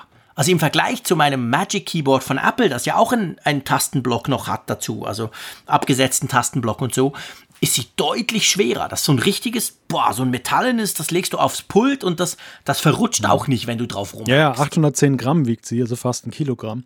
Da, da kannst du auch einen Angreifer von hinten noch mit abwehren, dass du im letzten Moment noch ja, die ja, Tastatur genau, nimmst und genau. haust ihm einmal um die Ohren. wenn wir schon beim Einbrecher sind, genau. Kann ich, wenn er meinen Mac klauen will, der nicht mit Fallwort verschlüsselt ist, dann kann ich ihn mit der Logitech MX, äh, MX Keys quasi, kann ich ihn erschlagen oder in die Flucht schlagen. Ja, sie ist ja auch, ich meine, da sind wir gleich bei einem Punkt. Sie ist ja auch aus Metall. Also ist ja nicht nur, oder das ist es Kunststoff? Plastik? Das nee, es ja, ja. ist Kunststoff. Es fühlt sich, also vorne zumindest fühlt sich sehr nach Metall an, aber auf jeden Fall, sie macht einen sehr wertigen Eindruck. Also äh, ich hätte keine Angst, wenn ich das dem Einbrecher über den Kopf ziehe, dass die Tastatur danach kaputt ist, weil die ist wirklich, die ist rugged, also die hält einiges aus. Ja, diese Materialgeschichte ist ja die ist nicht Nee, nee, also so. sie ist definitiv fest und, und, und wie du sagst, ja. auch durchaus wertig aussehend. Wobei natürlich der, wenn du von der vom Magic Keyboard kommst mit seinem gebürsteten Aluminium, fällt es dir schon auf, ne, dass es halt nur Kunst, so, so Kunstmetall in Anführungszeichen ist. Das stimmt. Das stimmt, aber auf der anderen Seite ist mir dann eben aufgefallen, ich finde das Magic Keyboard von Apple, das tut ja so ganz leicht klappern. Also das ist so, einfach beim Tippen oder auch wenn du es in die Hand nimmst und so ein bisschen schüttelst, ich, ich sag nicht, das fühlt sich nicht wertig an. Das ist nicht, das ist nicht wahr. Das ist, ist ja auch unglaublich teuer, wenn man es nachkauft oder so. Aber irgendwie, ich hatte tatsächlich bei Logitech, und das hatte ich, das habe ich überhaupt nicht erwartet, hatte ich das Gefühl, obwohl sie ja, wie du sagst, Plastik ist, aber für mich fühlt sie sich irgendwie der Gesamteindruck dieser Tastatur, das mag auch mit den Tasten und dem ganzen Hub und so zusammenhängen, fühlt sich für mich wertiger an als die Apple-Tastatur. Ja, das liegt vielleicht auch daran, ich habe sie mir gerade nochmal angeguckt, die Apple-Tastatur. Ähm, sie täuscht ja auch so ein bisschen die Wertigkeit vor. Also oben hast du das Aluminium ja, was zwischen den Tasten ist. Und wenn du die Rückseite dann mhm. betrachtest, hast du aber richtig billiges Plastik. Ne? Also die Unterseite ja. ist dann halt zumindest, ich habe jetzt eine ältere Version, ich weiß nicht, wie das bei der mit den flacheren Tasten ist. Meins ist noch dieses Modell, wo du noch diese Doppel-A-Batterien reingestopft hast. Lass mich mal kurz gucken, ich muss die mal kurz nach vorne holen. Da, ich habe sowohl eine kleine wie eine große, so, ich bin wieder da. Nee, die, also die, die, die großen, also Quatsch, die neuen mit dem Lightning-Anschluss oben, also ohne Doppel-A-Batterien, die haben schon ah, Metall okay. rundrum. Das Einzige, was Plastik ist, ist dann unten. Also weißt du, der, der Boden quasi, der ist Plastik. Aber der Rest ist wirklich voll Metall. Aber was mir halt bei denen aufgefallen ist, dass die kleine, also die ohne, ohne Tastenblock, die wirkt die wirkt total in sich stimmig, auch die kannst du nicht verbiegen, weißt du, die ist nicht, die ist total verwindungssteif. Mhm. Und die größere von Apple, ich rede jetzt vom Magic Keyboard von Apple, die größere mit dem Tastenblock, die ich beim iMac dazu gekickt habe, die wirkt wahrscheinlich durch die Breite, weil sie viel länger ist, wirkt die irgendwie nicht so hochwertig. Mhm. Es fällt mir jetzt gerade wieder auf. Ich habe jetzt beide vor. Ich habe jetzt drei Tastaturen hier. Jetzt war ich völlig verwirrt am Schluss. Aber auf jeden Fall, wenn ich mir das so angucke, fällt mir das wirklich auf. Und ich kam eben von dieser breiten mit dem Tastenblock von Apple und jetzt zum, zum Logitech MX ähm, Keys. Da ist die Keys, fühlt sich irgendwie wertiger an, weil sie nicht klappert und die andere ist nicht verwindungssteif. Ja. Weißt du, was ich meine? Ich meine, klar, man muss sich wahnsinnig Mühe geben und ich habe viel zu wenig Kraft, ich könnte die nicht verbiegen, aber sie fühlt sich an, wie wenn man so das Gefühl hat, ja, da drückst du jetzt besser nicht zu fest auf die linke Seite. Und beim kleinen Keyboard von Apple ist das nicht der Fall. Also das ist vielleicht so ein bisschen der Unterschied damit du so ein bisschen verstehst, was ich sagen will. Was auch noch ein Unterschied ist, und das äh, greift allerdings mehr bei der Maus, ist, ist auch wieder lustig, die Anordnung des Ladeports. Wenn du deine Maus weißt du, da ja. geht der Saft aus, du musst irgendwie sehen, als gerade als Power-Nutzer äh, willst du ja auch schnell wieder ins Rennen kommen. Und bei Apple ist es ja so, dass ja dass die Magic Maus ich weiß nicht, ob ist das immer noch so oder das, das war auf jeden Fall mit dieser Änderung, dass du einen eingebauten Akku hast, war das ja plötzlich so, du konntest, du hattest ja nicht mehr ein Batteriefach, wo du die Batterien austauschen konntest, sondern da war ein eingebauter Akku, was ja per se erstmal gut ist, aber du musstest deine Magic Maus von hinten erdolchen, sodass sie quasi auf dem Rücken lag, wie so ein Maikäfer, der. Es ist der dümmste Design-Fail, den Apple jemals in der gesamten Geschichte, seit der Steven Wozniak in der Garage den ersten Apple I zusammengelötet hat, so was Doofes hat Apple noch nie hingekriegt wie mit der Maus, weil es immer noch so ist. Genau, es ist immer noch genau gleich. Diese Magic Maus, die neue, die aktuelle, die drehst du um zum Laden und ich kann, ich kann gar nicht sagen, wie doof das ist. Wir haben im Büro von denen, der ganze Newsroom, wo ich drin arbeite, die haben, wir haben alle Macs und wir haben alle diese Mäuse. Und ich lese auch auf Twitter mindestens alle zwei Tage einen, einen hämischen Kommentar drüber, wie doof das doch ist, dass man die ja nicht nutzen kann. Und hey, übrigens, so richtig Fast Charge hat sie dann auch nicht. Die lädt dann nicht in fünf Minuten auf. Also, das ist einfach nur doof. Wie man, wie man, keine Ahnung. Da war der Johnny Ive schwer krank, der Praktikant, der erste Tag bei Apple. Der kam wahrscheinlich direkt, keine Ahnung. Auf jeden Fall, ich gebe dir recht, das ist natürlich bei der MX äh, Master Maus ganz anders. Da kann man vorne einstecken, man kann sie nutzen, man kann sie mit Kabel nutzen, auch wenn sie ganz leer ist ja, das ist bei Apple selten dämlich. Das ist, kann mir das nach wie vor nicht erklären. Kann sich, glaube ich, niemand erklären. Ich verstehe auch nicht, warum Apple das nicht schon lange ausgetauscht hat. Weil allein in den sozialen Medien kriegen sie täglich dafür Schelte. Völlig zu Recht. Und jeder lacht über Apple. Die, das sind doch die, die immer so im Design. Guck mal, was die für eine Maus gemacht haben. Keine Ahnung, warum sie das immer noch verkaufen. Ich meine, die liegt ja immer noch bei bei einem neuen Mac. Ja, ich kann das, ich kann das auch nicht nachvollziehen. Das, das, das Paradoxe, das Lustige ist jetzt noch, dass die ähm, MX Master, da sind wir wieder zurück bei der Maus, aber ist auch noch ein wichtiger Punkt, weil du gerade gesagt hast, Fast Charge. Also du kannst sie problemlos betreiben mit dem Ladekabel dran. Hast halt mal wieder mhm. einen Tag lang, oder einen Tag brauchst du nicht mal, aber eine kabelgebundene Maus, damit dann wieder mit USB-C, USB damit dann wieder 70 Tage kannst du dann wieder kabellos sein danach, wenn die voll geladen ist. Mhm. Aber es ist so, wenn du sie eine Minute lädst, ist sie bereits wieder fit für drei Stunden Nutzungsdauer. Also so fast so wie der Apple ja. Pencil, ähm, den du ja auch dann so ultra schnell dann eben aufladen kannst, um ihn dann wieder geraume Zeit zu nutzen. Und es wäre eigentlich gar nicht nötig gewesen bei der tollen Anschlussmöglichkeit, aber sie machen es trotzdem. Ja, genau. Ja, ja, ganz genau. Also, ja, du, wir sind ziemlich begeistert. Das kann man sagen von diesen zwei. Und mir fällt gerade auf, sie ist zurzeit sogar, zumindest in Deutschland, durch die Mehrwertsteuersenkung sogar noch ein bisschen günstiger zu kriegen, auch von Logitech ah, selber. Echt? Ja, ja. Okay, bei uns nicht, aber ähm, die, die kommt übrigens auch erst jetzt in den Verkauf. Also ähm, ich habe vorhin noch mal geguckt im Onlinehandel, die, die, in diesen Tagen müssten, müsste die jetzt eigentlich dann erhältlich sein, bei uns in der Schweiz zumindest. Und ja, also es ist eine ganz tolle Kombi. Es ist auch sehr teuer. Machen wir uns nichts vor. Wenn ihr die Maus und die Tastatur wollt, gebt ihr ungefähr 250 Franken oder Euro aus. Das ist schon eine Hausnummer. Ähm, für etwas, was man ja fast garantiert schon hat. Also eben, wenn du einen iMac kaufst, hast du das ja eigentlich schon. Aber eben, es ist für Pros, es ist Next Level und es ist, ich zucke nicht mit der Wimper und sage, muss ich haben, kaufe ich mir, wird in Zukunft meine neue Kombi sein am Mac. Ja, ja, geht mir genauso. Also ich bin ich dachte nicht, dass ich so dazu begeistern wäre dafür, aber ich bin ich. ich auch nicht. Also bei Maus, doch, bei der Maus wusste ich, die habe ich ja schon ewig. Aber bei der Tastatur, ja, das war für mich auch, das hätte ich echt nicht gedacht, dass ich diese Tastatur so gerne ja. haben werde. Ja, siehst du. Gut. Apropos gern haben. Unser nächstes Thema behaupte ich jetzt einfach mal ganz frech. Ähm, das werden wir wahrscheinlich nicht so gern haben, oder? ja, du, neuer iMac. Oh, warum nicht? Ähm, ja, man munkelt von einem neuen iMac, der wohl jetzt dann kommen soll, im August schon. Könnte in den nächsten Tagen schon der Fall sein oder, oder Wochen. Also wir haben ja schon bald August.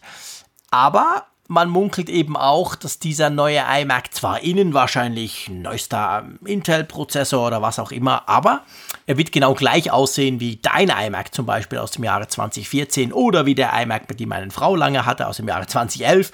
Also sprich, er wird dieses iMac-Design haben, das wir schon lange haben, aber eben nicht das neue Design, was man ja auch schon länger ähm, erwartet eigentlich. Wir haben auch schon drüber gesprochen. Man geht davon aus, dass der Rand randloser wird, also der Bildschirm randloser und so weiter. Das soll wohl nicht kommen, oder? Ja, aber hast du erwartet, dass sie das bringen vor Nein, den Art-Chips? Natürlich nicht. Natürlich nicht. Das ist genau der Punkt. Also es könnte sich bei diesem kolportierten iMac, der jetzt dann kommen soll, tatsächlich um eines dieser Intel-Geräte handeln, das der Tim Cook ja erwähnt hat. Sie haben ja gesagt an der WWDC, es kommen noch Intel Macs, nicht sofort alles Apple Silicon. Und ja, nein, klar, logisch. Die wären ja doof, wenn sie jetzt ein neues Design raushauen mit dem, ich sag's ganz böse, mit dem alten Prozessor drin. Das werden sie sich natürlich aufsparen, wenn dann der erste iMac mit Apple Silicon rauskommt. Ja, ich glaube nicht mal, dass es nur eine Marketingfrage ist. Natürlich ist es, ist es auch eine Marketingfrage, denn äh, wenn sie jetzt dann nochmal einen rund erneuerten iMac rausbringen und äh, einige spekulieren ja schon auf den Apple Silicon, dann ist das ja, eine, dann bringen sie ja ihre Kunden auch in eine ganz schwere Entscheidung, dann, die sie treffen müssen. Also ist das jetzt einfach nur zu aktualisieren für die, die es jetzt brauchen ähm, oder die jetzt dann noch neu einsteigen und sagen, ja, Apple Silicon ist für mich jetzt keine, kein Grund zu warten. Das ist ja alles dann völlig okay. Ich glaube aber, ein Grund, warum es jetzt kein Redesign gibt, ist auch, dass der Apple Silicon auch wahrscheinlich Attribute hat, die nötig sind, um überhaupt eine neue Bauform hinzukriegen. Das also eben dann zum mhm. Beispiel die geringe Wärmeentwicklung, dass das Wärmekonzept davon abhängt, äh, Größe vielleicht, die Frage, wie ich das Mainboard konzipiere, wo ich was anordne. Also wenn Sie jetzt das mit Intel-Prozessoren noch irgendwie dann hindübeln, und dann müssen sie das dann sowieso aber ja komplett überarbeiten, wenn dann der Apple Silicon kommt. Das wäre ja nicht sinnvoll, sondern da wirklich den, den Schnitt zu machen und zu sagen, wir machen einen ganz neuen Computer und der profitiert gleich von den Benefits dieses neuen Chips, dann auch in der Frage, wie wir ihn bauen können. Das ist ja eigentlich naheliegend, oder? Ja, absolut. Also ich meine, ich glaube, es sind tatsächlich zwei Dinge. Also ein randloses Display wäre ja problemlos auch in einem Intel Mac zu machen. Also das, ich meine, der muss ja auch nicht dünner werden deswegen. Das, aber ich, ich glaube schon, das sind, einerseits ist es das, klar, du kannst wahrscheinlich mit Apple Silicon Dinge tun, allein wegen der ganz anderen Wärmeentwicklung, die du natürlich unmöglich jetzt machen kannst mit Intel. Andererseits glaube ich schon, ist es natürlich ein Statement. Also es ist natürlich schon, ja, es wäre halt komisch, wenn du dieses neue Design, ich, ich bin überzeugt davon, dass alle Apple-Geräte, ich bin relativ sicher, dass alle Apple-Geräte, wenn sie mit Apple Silicon rauskommen, alle Macs, irgendwie anders aussehen. Das muss nicht, das muss nicht komplett super anders sein. Bei einem iMac kann es komplett super anders sein, weil wir das Design schon so unglaublich lange haben.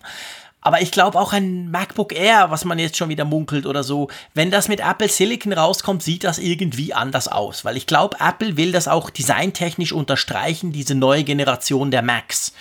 Und drum im Umkehrschluss heißt das aber eben auch, alles, was man jetzt noch mit Intel raushaut, das darf per se gar nicht anders aussehen, das muss quasi so aussehen. Und ähm, ja, die Frage, die sich jetzt natürlich stellt, vielleicht kurz, diese Gerüchte, die gehen ja davon aus schon, dass man unter Umständen eine 10-Core Intel Core i9 CPU einbaut, eine ganz tolle Grafikkarte macht. Also schon, das Ding ist wahrscheinlich super powerful, wenn man das möchte. Ähm, aber stellt sich natürlich genau die Frage, die wir schon nach der WWDC in unserer großen Keynote diskutiert haben. Kauft das noch jemand, so ein Mac? Ja, ich glaube schon, dass Leute halt jetzt dann wirklich den dringenden Bedarf haben, so ein Mac zu kaufen. Und die warten nicht auf das, was da kommen mag, sondern gerade wenn du eben diese, diese extreme Leistungsfähigkeit brauchst, dann hast du ja auch einen guten Grund, dass du brauchst. Das braucht nicht Otto Normalnutzer. Das braucht schon jemand, der sehr dezidiert sagt, ich brauche halt eine sehr starke Grafikkarte, einen sehr starken Prozessor. Und der, ja, und der oder die erneuert auch. dann auch in einem Zyklus also der, der viel geringer ist, viel niedriger ist, als dann jetzt zum Beispiel ein Normalnutzer, der, so wie wir zum Beispiel jetzt dann, na du ja nicht, aber ich, dann fünf, sechs Jahre oder länger damit fährt. Ich habe auch den iMac fünf Jahre gehabt. Also ich habe gesehen, dass meine Desktop-Macs, die waren tatsächlich immer so in vier, fünf Jahre war so tatsächlich der, der Rhythmus, wo ich jeweils gewechselt habe. Und ich hätte, es hätten aber auch sechs oder sieben sein können, rein technisch gesehen, völlig problemlos. Aber es stimmt natürlich, wenn du so einen Heavy Mac brauchst, dann tauschst du den wahrscheinlich in zwei, drei Jahren wieder aus, weil er nämlich Geld verdienen muss äh, in deinem Grafikdesignbüro, was auch immer. Da spielt es auch nicht so eine Rolle. Und ich glaube ja auch, das ist ja auch ein Punkt, den haben wir damals diskutiert, aber für den Otto-Normalnutzer, und das sind wir definitiv nicht, weil wir Geeks sind auch, der Otto-Normalnutzer, dem ist das ja eigentlich wurscht. Ja. Ob da jetzt Apple Silicon drin ist oder nicht, ist ihm völlig wurscht. Der will einfach einen Mac, der will seine Programme drauflaufen haben, der will Updates kriegen, Punkt. Und das kriegst du sowohl mit dem Intel Mac noch jahrelang wie auch mit einem Apple Silicon Mac. Also für den spielt das wahrscheinlich auch nicht so eine Rolle wie für uns, die jetzt seit Jahren drauf warten, dass jetzt endlich dieser Silicon Mac rauskommt. Ja, das ist auch ein Faktor. Ich glaube, es gibt eine sehr große Zahl von Techniknutzern, die leben wirklich nur in der Gegenwart. Ne, ohne das jetzt despektierlich zu meinen, aber die, die sehen ja. halt im Moment, ich will jetzt einen Computer haben. Ich will jetzt ein Smartphone haben. Und die gehen ins Geschäft informieren sich dort, lassen sich beraten, was gibt es denn aktuell so, wägen ab, was sind ihre Bedürfnisse und dann kaufen sie. Also die spekulieren nicht irgendwie ja. auf die Zukunft und sagen, oh ja, in zwei Jahren, dann wird es 5G geben und dann habe ich dann, dann gibt es Apple Silicon und was wir alles ja hier an Faktoren immer wieder aufzählen, was wir für die ja. Zukunft erwarten. Ähm, es gibt viele, die denken so nicht. Die, für die ist, spielt das keine Rolle. Und die müssen aber ja, die sind als Nutzerschaft, als Kundschaft eben auch sehr wichtig. Die musst du auch bei Laune halten. Und die, die steigen eher aus, so wenn sie jetzt ins Geschäft gehen und dann heißt es, ja, Apple, die sind schon Jahre hinterher, weil die aktualisieren nicht mehr, die sind ja gerade dabei, ihre große Transformation vorzubereiten. Kaufen Sie mal mhm. besser einen PC. Und wenn die auf dem PC sind, sind sie für Apple verloren. Deshalb muss Apple halt was tun, damit dann eben diese Nutzer dann bei, im Ecosystem dann auch dann erhalten bleiben. Genau. Also was man auch noch munkelt, und das kann ich extrem unterstreichen, das wäre super, ist auch längstens überfällig, ist, dass das Fusion Drive wegfällt, also diese Kombination aus SSD und Harddisk. Es soll nur noch SSDs geben. Ähm, das macht natürlich speedtechnisch auch nochmal ein bisschen was aus. Also von dem her gesehen, da wird es ein bisschen vereinfacht, sage ich mal. Dadurch kriegen sie dann, sollen sie wohl auch den T2-Chip kriegen den ich ja in meinem iMac Pro auch drin habe, so diesen Security-Chip, der noch so ein paar Security-Informationen machen kann und, und die Sicherheit quasi überwacht. Das sind so ein bisschen die Gerüchte rund um diesen iMac. Ich glaube, wir werden kaum eine Keynote sehen. Das wird wahrscheinlich ganz einfach per Pressemitteilung released. Da gehe ich fest von aus. Also selbst unter Normalbedingungen, glaube ich, wäre das so, weil das jetzt ja nicht äh, so ein, so ein Riesending ist, dass Apple da eine große Geschichte zu erzählen muss.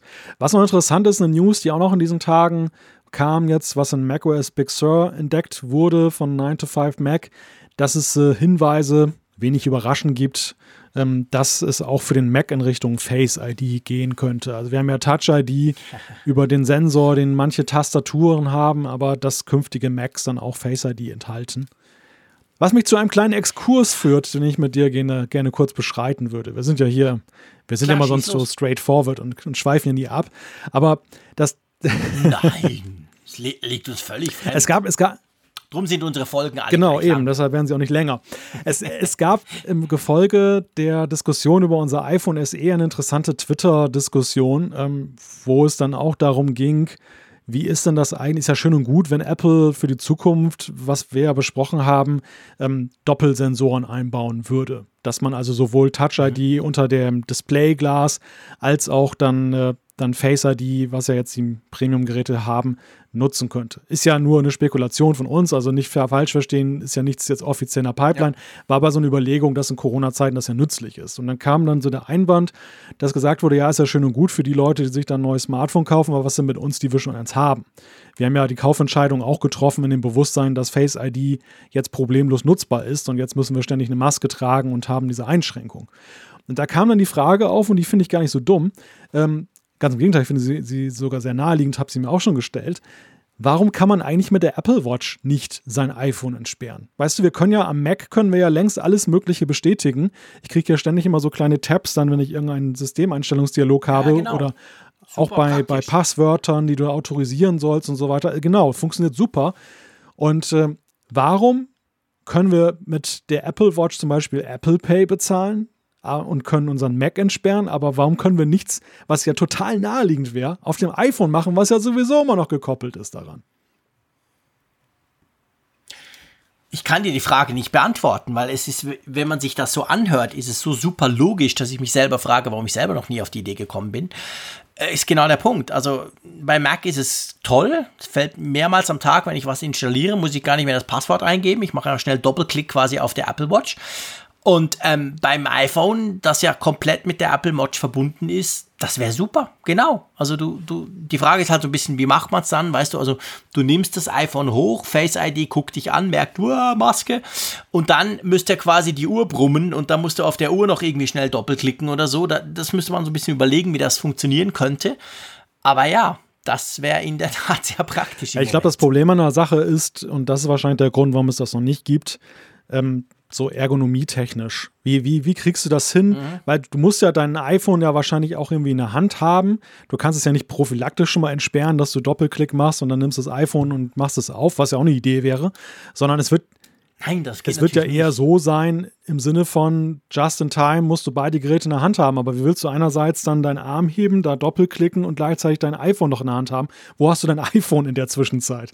Und das ist wahrscheinlich so der, der ja. Knackpunkt. Aber ich könnte mir das als Workaround jetzt gerade in Corona-Zeiten, könnte ich mir das wunderbar vorstellen, dass man da irgendwie, wenn man das so ein bisschen austüftelt, dass man einen besseren Weg findet, das dann zumindest gebraucht, dieses Hilfsmittel Watch. Das wäre echt ein Mehrwert. Ja, es würde vor allem, also wenn das richtig gut und sicher funktioniert, würde das natürlich die Watch auch noch mal attraktiver machen, jetzt in diesen Zeiten. Weißt du, ich könnte ich könnt mir auch vorstellen, ich meine, was nicht geht, vielleicht jetzt fragt sich der eine oder andere, hey Mensch, warum so kompliziert, Malte und JC? Ähm, einfach, die Uhr merkt ja, du bist am Handgelenk, also du wirst, bist getragen, dann ist das iPhone entsperrt, wenn du es in die Finger nimmst. Das Problem ist, wenn ich auf die Toilette gehe im Büro und das iPhone liegen lasse, irgendwie fünf Meter daneben, dann ist es immer entsperrt. Geht ja nicht. Also es muss ja irgendwie, genau wie du sagst, muss doch so irgendwas sein. Aber ich könnte mir zum Beispiel vorstellen, ich spekuliere, wir haben keinerlei Ahnung, es gibt keine Rumors, nix. Aber wäre denn das nicht mal ein Feature für diesen komischen U1-Chip, dass wir diesen Ultra-Wideband-Chip, ja. den wir im iPhone ja schon haben. Warum? Sagen wir mal, wir kriegen den dieses Jahr in der Apple Watch. Die Apple Watch 6 kommt mit einem UWB-Chip und der kann dann mit dem passenden iPhone kann der genau so was machen, weil der nämlich so schlau ist, dass der merkt, dass du 10 cm daneben bist. Du merkst vielleicht sogar, du hältst es drauf, whatever. Du, du, keine Ahnung, irgend sowas. Also, dass du physisch zwar noch ganz was machen musst, aber nicht eben nicht irgendwas drücken oder so, weil das nicht geht, sondern du musst die nur in die Nähe bringen, übereinander halten und dann zack ist es entsperrt. Das wäre doch zum Beispiel ein geiles Feature. Ja, was du auch machen könntest, ähm, wenn du daran denkst, wie du deine Apple Watch einrichtest, warum machst du es nicht so, dass wenn du entsperrst, dann kommt so ein Hologramm irgendwie Kamera. auf deiner und du hältst ja. dann einfach die Kamera drüber und dann. Dann würde es nämlich auch mit älteren iPhones richtig, funktionieren. Richtig. Ja? Also wir wüssten schon Ab, wie, Freunde. Apfelfunk exklusiv. Apfelfunk exklusiv. Apfelfunk exklusiv. Wir sagen euch, wie es geht. Genau. Ihr dürft gerne bei uns anrufen. Ähm, das wäre doch genau der Punkt. Ja. Haben wir das auch geklärt. Haben wir das auch geklärt, genau. Mal schauen, was kommt. Ähm, gut, nächster Punkt. Äh, und zwar geht es um Apples Services. Wir wissen ja schon seit längerem, Apple macht da Riesenanstrengungen. Apple TV Plus, Arcade, ähm, News Plus etc. Gibt da verschiedenste Services, die das Apple-Ökosystem generell ähm, attraktiver machen. Äh, aber jetzt zeigt sich unter Umständen, dass das doch nicht so ganz so schnell vorwärts geht, was das Wachstum anbelangt von Apples Diensten, wie sich das Apple vielleicht vorgestellt hat, oder? Ja, wir sind jetzt ja an dem Zeitpunkt, wo Jahr 1 der Dienste so langsam verstreicht. Also wir hatten ja Frühjahr 2019 auf dem denkwürdigen Services-Event wurden ja viele neue, neue Dinge vorgestellt. Apple TV Plus, Apple Arcade, Apple Card, Apple News Plus. Das kam aber alles ja erst im Laufe des Jahres so peu à peu, wurde nach und nach fertiggestellt und freigeschaltet. Und es ist ja auch so, dass sehr, sehr viele, zumindest bei TV Plus, ja auch gleich ein Jahr kostenlos gekriegt haben, sozusagen, um das genau. kennenzulernen. Und wir haben ja damals schon gesagt, die Messe wird erst im Jahr 2020 gelesen, wenn nämlich das Jahr um ist und die Frage ist, wer macht denn weiter? Bei Arcade kann man das jetzt schon ja besser beurteilen. Da gab es ja für alle nur einen Probemonat. Mittlerweile hat ja. Apple wohl ein Programm aufgelegt, dass es auch einen zweiten Probemonat gibt, was ja schon ein gewisses Zeichen sein könnte. Wer hätte das gedacht? genau.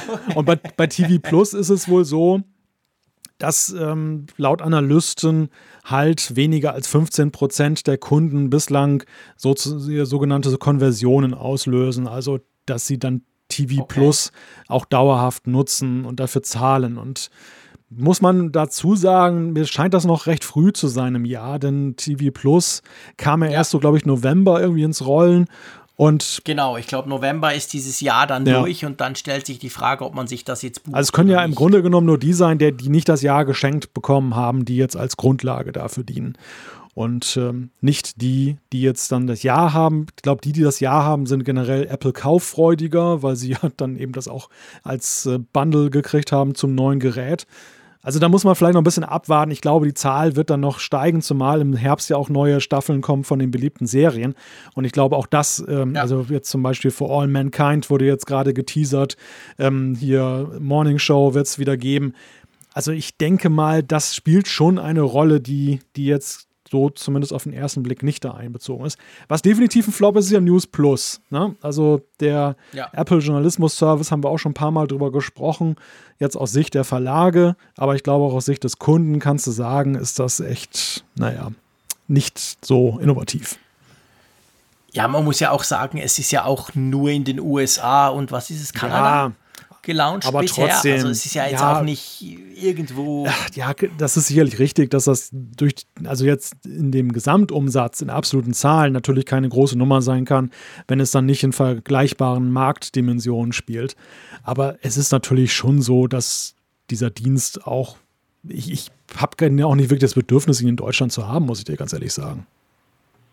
Nein, ich auch nicht. Und in den USA ist ja offensichtlich das Gleiche. Also die Verlage, die, die, die, die mitmachen, sind total unzufrieden. Andere machen gar nicht erst mit. Also äh, auch in den USA kommt das ja nicht zum Fliegen. Also von dem her, das ist tatsächlich ein Flop, muss man ganz klar sagen. Ja, mal schauen. Also letztendlich ist dieses Jahr tatsächlich ein Jahr, was, was, was das anbelangt, wichtig ist, weil wir haben es gesagt, so gewisse auch Dinge ablaufen und so, man sich dann wirklich entscheiden muss es bleibt spannend, aber ich gebe dir recht. Also ich finde es auch noch recht früh. Also Mark Gurman hat es ja gesagt, noch ein anderer Analyst, daher kommt dieser Bericht. Aber ich finde es auch noch relativ früh. Klar, man kann sagen, Apple Card zum Beispiel in den USA wurde auch noch bewertet. Soll wohl recht exklusiv nach wie vor sein. Die, die es haben, sind zufrieden, aber es sind halt nicht so viele, die diese Kreditkarte von Apple nutzen. Ähm, aber ja, ich glaube auch, wir müssen mal November, wir müssen die neue Hardware abwarten, die natürlich auch irgendwie so ein bisschen einen Bundle-Effekt dann generieren wird und dann vor allem gucken im November, was passiert dann. Ja, dann. man muss aber, glaube ich, auch generell das Thema erstmal noch einordnen. Warum ist das oder in welcher Weise ist das für Apple überhaupt ein Thema, jetzt, dass sich die Dienste so entwickeln? Denn Grundsätzlich ist es ja immer nach wie vor so, wir bekommen jetzt ja auch die Tage wieder neue Quartalzahlen zu hören und zu lesen. Und morgen am Donnerstag. Genau, und genau. es ist ja, es ist ja so, dass ja das Thema Dienstleistung, Services bei Apple nach wie vor wächst. Also wir reden ja jetzt ja nicht über einen ja, Verfall der Dienstleistungssparte, die immer wichtiger geworden ist, sondern die wächst munter weiter. Plus 15 Prozent ist da irgendwie aktuell die Rede davon. Nur der Punkt ist, Apple wächst wohl vor allem mit den Services, die es vorher schon gab. Die sind ungemein erfolgreich. Ja. Und diese neuen Services, die jetzt dann letztes Jahr gestartet wurden, die ja eben gerade mit Blick auf andere Services erreichen immer eine Marktsättigung. Und das ist dann sozusagen der nächste Step. Es ist ein Zukunftsproblem, wenn sich das bewahrheiten sollte im Herbst und in den nächsten Jahren, dass die nicht so laufen, wie man sich das denkt. Oder die Zukunft hat halt noch nicht angefangen. Ja. Sie ein bisschen mehr Zeit braucht, weißt du. Ja, Aber man ja. darf gespannt sein. Ich meine, grundsätzlich, das haben wir ja damals schon gesagt, ist schon der, gerade der Streaming-Markt ist natürlich auch ein schwieriges Parkett, finde ich. Ja, extrem. Ja, logisch. Es ist super schwierig. Also, das ist, das sind, das, das ist sich Apple bewusst und, und das braucht wahrscheinlich auch eine gewisse Zeit. Ja, klar. Und sie werden halt immer verglichen mit Netflix und das ist halt doof, weil sie ja sagen, wir sind so ein bisschen anders. Aber mal schauen. Ich meine, wir haben über, über Greyhound gesprochen, als ich in den Ferien war, den ich geguckt habe, diesen Hollywood-Film, den es ja auf Apple TV Plus exklusiv Habe ich mir gab. mittlerweile auch angesehen. Kann ja sein, dass das nicht. Habe ich mir mittlerweile äh? auch angesehen, ja.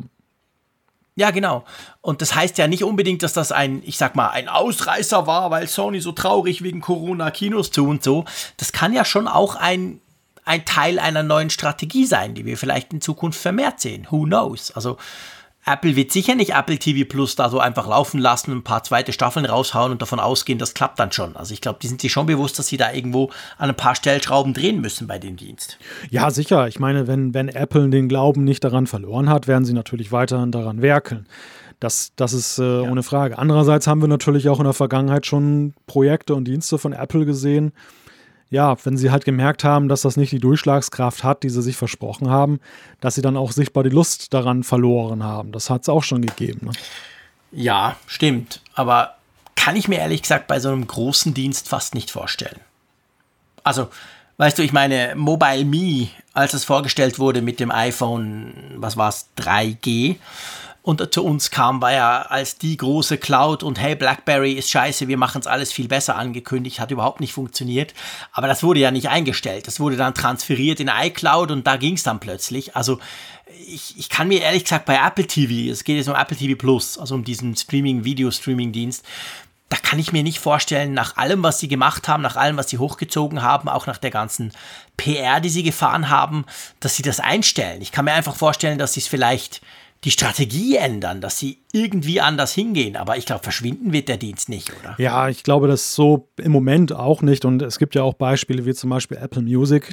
Das ist ja auch nicht so durchgestartet, finde ich, am Anfang, genau. wie, wie manche das erwartet haben. Und mittlerweile sind sie eine sehr relevante Größe im Markt. Also man muss Absolut. tatsächlich den Dingen noch manchmal Zeit geben. Gar nicht, gar nicht mal jetzt, ja. weil äh, konzeptionell was falsch läuft, sondern weil der Markt er hat eine gewisse Massenträgheit einfach. Du hast ja mit, es geht ja nun mal um Millionen Zahlen von, von Menschen, die bewegt werden müssen, etwas Neues in ihr Leben zu adaptieren. Und das geht manchmal eben nicht so schnell. Ja, vor allem, weil das ja, das sind ja keine äh, Regionen, in die sich Apple da bewegt, die vorher noch quasi unbepflanzt waren. Und Apple war der Erste, der was gemacht hat, sondern sind ja in ein hochkompetitives Feld eingestiegen, was bei Apple Music genau gleich war. Da haben auch alle gelacht und hey, es gibt doch Spotify und überhaupt. Und heute ist es, ist es ganz klar die Nummer zwei, aber wirklich eine etablierte Nummer zwei. Äh, und das ist, kann ja bei Apple TV Plus theoretisch auch so werden, aber es braucht, glaube ich, aber viel mehr Zeit und sicher mehr als irgendwie zehn Monate, wo wir jetzt drin sind. Gut, äh, wenn wir schon beim Fernsehen sind, passt doch eigentlich unser nächstes Thema gar nicht so schlecht, oder? Ja. Eine Fortsetzung sozusagen von ich, letzter Woche. Ja, genau. Das dachte ich auch. Eine Fortsetzung. Wir haben doch in einer letzten Folge so ein bisschen übers Kino gerantet. Also ich jedenfalls habe gesagt, dass ich vorher nicht ins Kino ging und mit Corona erst recht nicht. Genau da, wo es um Greyhound ging. Und jetzt ist es so, ich, ich, sag, ich sag schon lange, ich habe es auch damals gesagt, habe gesagt, hey, ähm, das Schlimme ist halt, ich, ich tue ja total gerne bei iTunes Filme mieten oder sehr oft auch kaufen. Ich habe schon viel Geld bei iTunes Movies liegen gelassen sozusagen und meine Kinder haben Freude und gucken die Filme auch immer wieder und so weiter. Und das Problem war halt, wenn was Neues rauskam im Kino, dann dachtest du, ja, das wäre jetzt mal ein cooler Film. Und dann hast du halt monatelang gewartet, falls überhaupt. Und irgendwann kam es dann, als alle schon vergessen haben, kam es dann bei iTunes an. Und jetzt sieht es zumindest so aus, dass diese, diese, diese, diese fast heilige Schranke, die da immer war, Kinofilm bis es dann auf DVD oder eben im, im Streaming kommt, dauert es mindestens x Monate. Die könnte fallen, das könnten sich nur noch um wenige Wochen handeln, oder? Ja, augenscheinlich haben ja einige Filmfirmen da ein, ein Agreement getroffen, dass jetzt mhm. dann die, die Dauer von 75 Tagen auf 17 Tage sind es, glaube ich, dann reduziert mhm, wird. genau. Und das, ja, man munkelt halt, dass das halt dann so einen Vorbildcharakter dann eben auch hat, dass andere dem Beispiel dann schnell folgen werden. Der Erfolg des Trickfilms Trolls World Tour hat da wohl so den Ausschlag gegeben, dass man gesehen hat, hm, cool, das geht ja total gut. Und ähm, mhm. das dann eben, ich weiß gar nicht, welches Filmstudio war das jetzt? Universal, oder? Das war Universal. Ja also ganz, ganz ein, eines der ganz, ganz großen äh, Kinos, äh, Quatsch, ähm, ähm, Filmstudios. Und man geht eben davon aus, wie du es gesagt hast, dass das jetzt so ein bisschen ein Dammbruch darstellen könnte. Und ja, natürlich hat Corona da einen Effekt drauf. Logisch. Die Kino haben schon vorher gekämpft, aber wie, wie, wie bei vielen Dingen rund um Corona, Strukturveränderungen werden einfach beschleunigt dadurch. Und, und genauso könnte es eben hier auch sein. Also in Kinos geht es jetzt, bei uns in der Schweiz zum Beispiel, seit 6. Juni sind die eigentlich alle wieder offen, alles wieder wie vorher, easy peasy. Äh, aber es geht niemand ins Kino glaube ich, 40 Prozent maximal, was vorher, wenn man vorher 100 Prozent eingeschaut hat. Also von dem her gesehen, da ist ein riesiges Problem da und das merken natürlich die Studios selber auch. Ich glaube, gerade in den USA und anderen Orten sind viele Kinos sogar einfach zu nach wie vor, weil Corona dort noch viel schlimmer wütet. Ja, und dann führt das eben dazu, aber das ist natürlich was, auch wenn Corona mal weg ist, das wird ja dann nicht zurückgenommen werden. Also, wenn wir uns dann mal daran gewöhnt haben, dass wir quasi die Auswahl haben, gucke ich den Film jetzt im Kino oder warte ich eine Woche und gucke ihn dann zu Hause, dann wird das wahrscheinlich bleiben und ich sage es ganz gerne, das finde ich super, weil ich Filme lieber zu Hause gucke als im Kino. Gut. Ja. Wollen wir zum nächsten Thema sprechen? Ja, also die, die Diskussion haben wir letzte Woche geführt und es ist interessant, wenn man die Kommentarspalten dazu liest dass ähm, ja, ich, also wir, wir beide waren ja nicht auseinander in der Frage, weil ich bin, ich bin wahrlich kein äh, Fürsprecher des, des Kinos, kann ich auch gar nicht sein, weil ich da das letzte Mal auch vor sehr langer Zeit gesehen wurde. Deshalb wäre es jetzt ein bisschen unglaubwürdig, wenn ausgerechnet ich sage, die armen Kinos müssen erhalten bleiben. Nur ich sehe das halt eher so ein bisschen im kulturgesellschaftlichen Kontext, dass ich sage, das wird natürlich auch so unser Zusammenleben, unsere, unsere Gesellschaft, unser, unsere Städte wieder deutlich verändern. Du siehst es halt immer sehr technisch und sagst einfach, ich will zu Hause haben, interessiert mich nicht, Punkt.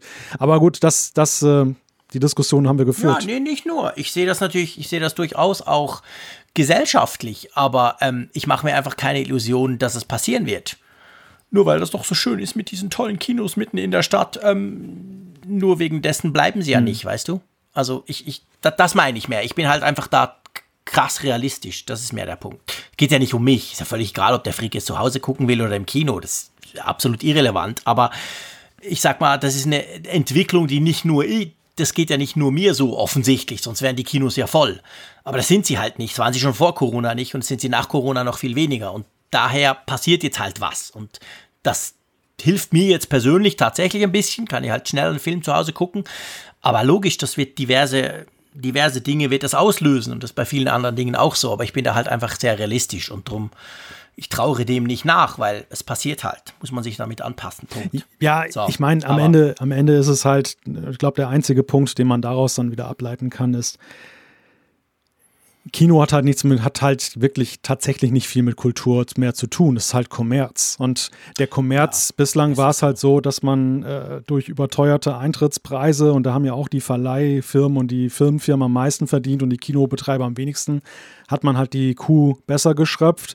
Jetzt hat man gemerkt, es funktioniert mhm. nicht mehr. Durch Corona geht es auch teilweise nicht. Man kann es jetzt viel besser auch zu Hause machen, indem man die, den Leuten die Filme bei iTunes und sonst wo verkauft. Und das Einzige, was man daraus ableiten kann, ist vielleicht, dass die Frage, inwieweit, inwieweit dann solche Filme noch mit Kulturförderung bedacht werden, dass man die mal grundsätzlich hinterfragen könnte, weil es nämlich dann nicht mehr viel mit Kulturförderung zu tun hat, sondern einfach nur ein Wirtschaftsunternehmen stellt ein Produkt her, um damit Geld zu verdienen, was ja völlig legitim ist.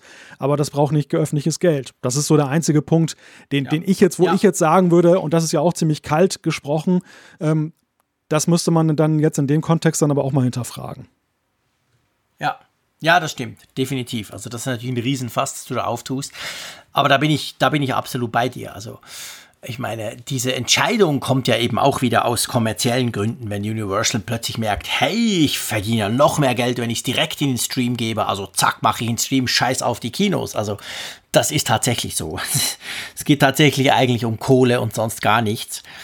Und ähm, ja, ähm, nicht um Kohle, zumindest nicht vordergründig, indirekt natürlich schon, geht es bei unserem nächsten Thema. Und zwar geht es um die Corona-Warn-App, so heißt die genau. bei euch, gell? Bei uns heißt die Swiss Covid, aber ist natürlich grundsätzlich ja das Gleiche. Und da hat sich ja jetzt rausgestellt, dass die doch offensichtlich mehr Probleme hat oder anders gesagt gar nicht so ganz reibungslos funktioniert hat, ziemlich lange wohl. Äh, wie, wie, ist da der Stand? Erzähl ja, mal. Bei euch ist das eine ziemliche Kontroverse, glaube ich. Ja, klassisches Boomerang-Thema. In der einen Woche wurde berichtet, dass äh, einige oder fast alle genau. Android-Smartphones Probleme hatten, weil die Warnungen, wenn du jetzt zum Beispiel einen Risikokontakt hattest, die kamen dann nicht als Push-Nachricht an. Du, es war dann halt so, du musstest halt regelmäßig in die App reingucken, während die App dich halt glauben ließ, dass du halt sie einmal installieren musst, allen, allenfalls einmal ausführen musst und ansonsten läuft sie halt schön ruhig im Hintergrund und du musst nie was machen. Du kriegst ja. die Warnung, wenn was ist. Und haben, dann haben viele iPhone-Nutzer, ich habe es auch in Kommentarspalten ver, vernommen, gesagt, haha, typisch, typisch Android mal wieder. und bei uns in unserem wunderschönen iOS-System ist das natürlich alles wunderbar. Bis dann Tage später die Nachricht kam, hm, ja, leider haben wir beim iPhone auch ein Problem. Und das Dumme ist nur, dass SAP und die Telekom, die die App ja hier entwickelt haben, also den Aufsatz auf diesem Framework, was ja Google und Apple gemeinsam entwickelt haben, ähm, dass die das halt nicht selber kundgetan haben, sondern dass Recherchen von der Tagesschau dazu geführt haben, dass das bekannt wurde. Es wurde zwar munter bei GitHub wohl diskutiert, da ist ja das ganze Open Source und es war ja. auch wohl vor vier Wochen schon so, dass Entwickler darauf hingewiesen haben äh, und haben gesagt, passt auf, ihr habt da ein Problem. Weil das Problem ist nämlich wohl, und da wird dann auch schon wieder der schwarze Peter hin und her geschoben, SAP und Telekom sagen, dass das bei Apple in, in ähm, dem System, in iOS, dann so eine Art Scheduler ist, so ein, ein Programm, was dann die Hintergrundaktualisierung automatisch ausführen soll. Und das, mhm. das hat ja die, das hatten wir damals ja auch gesagt, als es um die Frage ging, welche Voraussetzungen müssen geschaffen werden für dieses Tracing muss halt dazu gebracht werden, dass es nicht nur an den Akku denkt und jeden Prozess dann abwirkt, der dann halt zu speicherintensiv ist oder Akku frisst, sondern eben dann eine Tracing-Geschichte auch im Hintergrund laufen lässt, wenn eben ein Limit überschritten wurde. Das passiert offenbar doch nicht. Das heißt, die Aktualisierungen finden dann nicht in ausreichendem Maße oder immer statt. Man müsste also die App halt auch häufiger mal aufrufen, damit es dann eben sozusagen im aktiven ja. Zustand passiert. Und da haben sie gesagt, ja, das kann aber nur Apple lösen, wir können da nichts ändern. Dann habe ich so ein bisschen so einen gehässigen Tweet rausgehauen und habe geschrieben, ja, ja, so, so. Apple macht den Fehler und die anderen kassieren die Millionen. Und das Lustige war, ähm, es gab dann viel Gegenrede von wegen, ja, Blödsinn, was sagst du denn da? Aber sie haben mittlerweile eine Lösung per Update gefunden, dass es dann doch jetzt in der Zwischenzeit geht. Es soll angeblich nur ein Workaround sein, aber die Update-Beschreibung verspricht, es soll jetzt erstmal funktionieren und äh, dennoch muss Apple wohl nachbessern, dass dann irgendwie in iOS 13.6.1 oder mhm. 13.7 dann irgendwie nochmal da nachgebessert wird. Mhm. Ja, ich meine, also wir verlinken euch einen FAZ-Artikel, das ist so ein FAQ-Artikel, finde ich ganz gut, da wo so ein bisschen die wichtigsten äh, Fragen genau darum, um dieses Thema so ein bisschen nochmal auf, aufgezeigt werden äh, und beantwortet zum Teil. Lustig ist, und das spricht schon eher dafür, was du gesagt hast, dass wahrscheinlich eben doch nicht ganz nur Apple schuld ist, weil bei uns gab es diese Probleme nicht.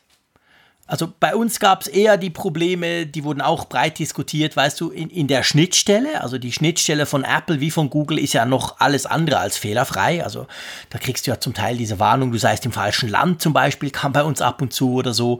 Also da, da gab es noch ab und zu Warnungen, die nicht so ganz logisch waren. Da hieß dann immer, ja, die App funktioniert trotzdem, das liegt an der API oder so. Aber jetzt diese spezifische, dass dieser Abgleich nicht richtig funktioniert hat, kam bei uns so nicht. Und das würde dann eigentlich dafür sprechen, also gut, vielleicht haben wir es einfach nicht gemerkt, die Schweizer, aber ähm, dass es dann vielleicht eben doch an der App lag. Bei uns ist die ja nicht von SAP programmiert. Aber ich meine, wir müssen uns halt einfach bewusst sein, dieses ganze Tracing via Bluetooth ist super, super neu. Und zwar nicht nur für die Telekom und die SAP und die App, sondern auch für Apple und Google das ist ja ein Konzept, das gab es vor ein paar Monaten noch gar nicht, dass man jetzt eigentlich mal versucht. Wir wissen ja auch nicht hundertprozentig, ob es wirklich gut funktioniert. Und da gibt es natürlich, das kennst du von, von deiner App und, und von allem gibt es natürlich Kinderkrankheiten, was ich da viel wichtiger finde. Ich finde das nicht ein grundsätzliches Problem, aber man muss es halt offen kommunizieren. Und zum Beispiel gerade so diese Info, hey, also um wirklich ganz sicher zu sein, liebe Freaks, und am Anfang haben es ja vor allem die installiert, die wirklich überzeugt waren davon, um ganz sicher zu sein, mach doch die App einfach einmal am Tag auf, damit zum Beispiel dieser Hintergrundabgleich mit dem Server funktioniert. Und solche Sachen kamen halt nicht. Und dann ist es verständlich, wenn man sagt, ja, aber hey, jetzt habe ich das seit sechs Wochen und ihr sagt mir, dass es eigentlich gar nicht richtig funktioniert hat, oder? Ja, das ist genau der Punkt. Also es ist, wie du schon sagst, wir haben es mit einer Sondersituation zu tun. Da wurde binnen von wenigen Wochen wurde ein tief ins System reichendes Framework erschaffen, betriebssystemübergreifend, mit einer Technologie, also unter zur Hilfenahme von Technologie, aber in einem Kontext, der vorher so nie genutzt wurde. Niemals haben wir doch irgendwelche ja, Abgleiche genau. gemacht, ob irgendwelche anderen Geräte in unserem Umfeld sind mit Bluetooth, um das dann auf nationalen, internationalen Kontext auszutauschen und dann zu ermitteln, ob sich jemand zu nahe gekommen ist unter Einhaltung der Datenschutzstandards. Das ist, das muss man ja erstmal sagen, bei allem Respekt ein Mammutwerk, was in kürzester Zeit aus Absolut. dem Boden gestampft wurde. Und ich wundere mich eher darüber, dass das überhaupt funktioniert, als darüber, dass es ja, Probleme gibt. Das, das, Das erstmal vorangestellt. Aber der, das Problem, was ich von Anfang an erwartet habe, ist, wenn du wie in Deutschland Konzerne dran setzt, die halt riesengroß sind, die eine riesige Reputation haben und einfach, glaube ich, dieses Tiefstapeln so vom Naturell her nicht beherrschen. Weißt du, die, die treten, die treten ja, immer an, genau. alles perfekt zu machen. Und. Einzuräumen, hey, wir wissen gar nicht, ob es wirklich funktioniert. Wir sollten, was du gerade gesagt hast, vielleicht besser mal öfter aufmachen, dann kann es nicht schief gehen und so weiter. Das kann ich mir aus deren Munde halt nicht vorstellen. Und genau das Problem ist hier zum Tragen gekommen. Ein, ein Problem ist vier Wochen bekannt gewesen. Ob es jetzt daran ja. lag, dass es nicht durch die Instanzen durch die diversen Instanzen eines Großkonzerns gegangen ist, um überhaupt Gehör zu finden, oder ob, das, ob man dann entschieden hat, aktiv, von wegen, ah, das sollten wir erstmal den Ball mal flach halten, wir reden schon mal mit Apple im Hintergrund, vielleicht kommt das Update schnell raus, dann merkt das gar keiner oder so. Keine Ahnung, was da im, im Einzelnen gelaufen ist, das ist reine Vermutung. Aber das Problem ist ja. einfach, dass man eben viel Reputation dieser App viel Vertrauen in diese App verspielt hat, unnötigerweise, mhm. indem man halt das mhm. jetzt dann hat zur Mauschelei. Die haben ja eigentlich sonst sehr vieles richtig gemacht, muss man sagen.